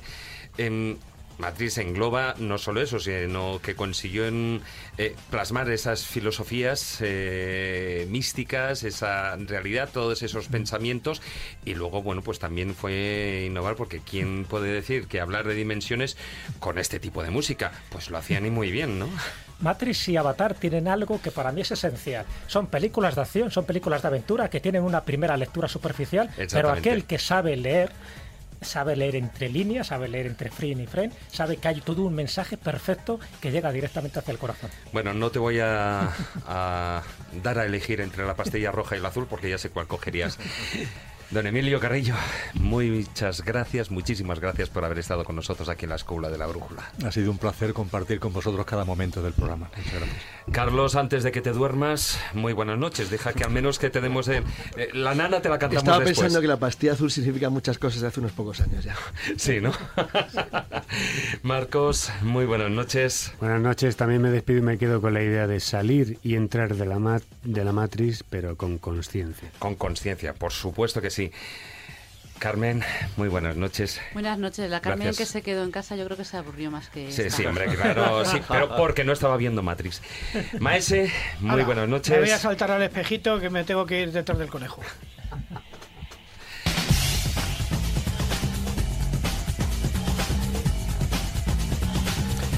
Muy buenas noches también a Víctor, que está al otro lado de la pecera ahí, a los mandos de la parte técnica y, por supuesto, eh, también a todos vosotros, queridos escobuleros. Gracias por acompañarnos durante estas dos horas de programa. Os recuerdo, como hago siempre, eh, nuestra página web, laescóbula.com y nuestra presencia en las redes sociales. En Facebook, nuestra página oficial, La Escóbula de la Brújula, y en Twitter, nuestro perfil es arroba escobuleros. Buenas noches amigos. Tratad de ser felices e ilustraos. Hasta la próxima semana.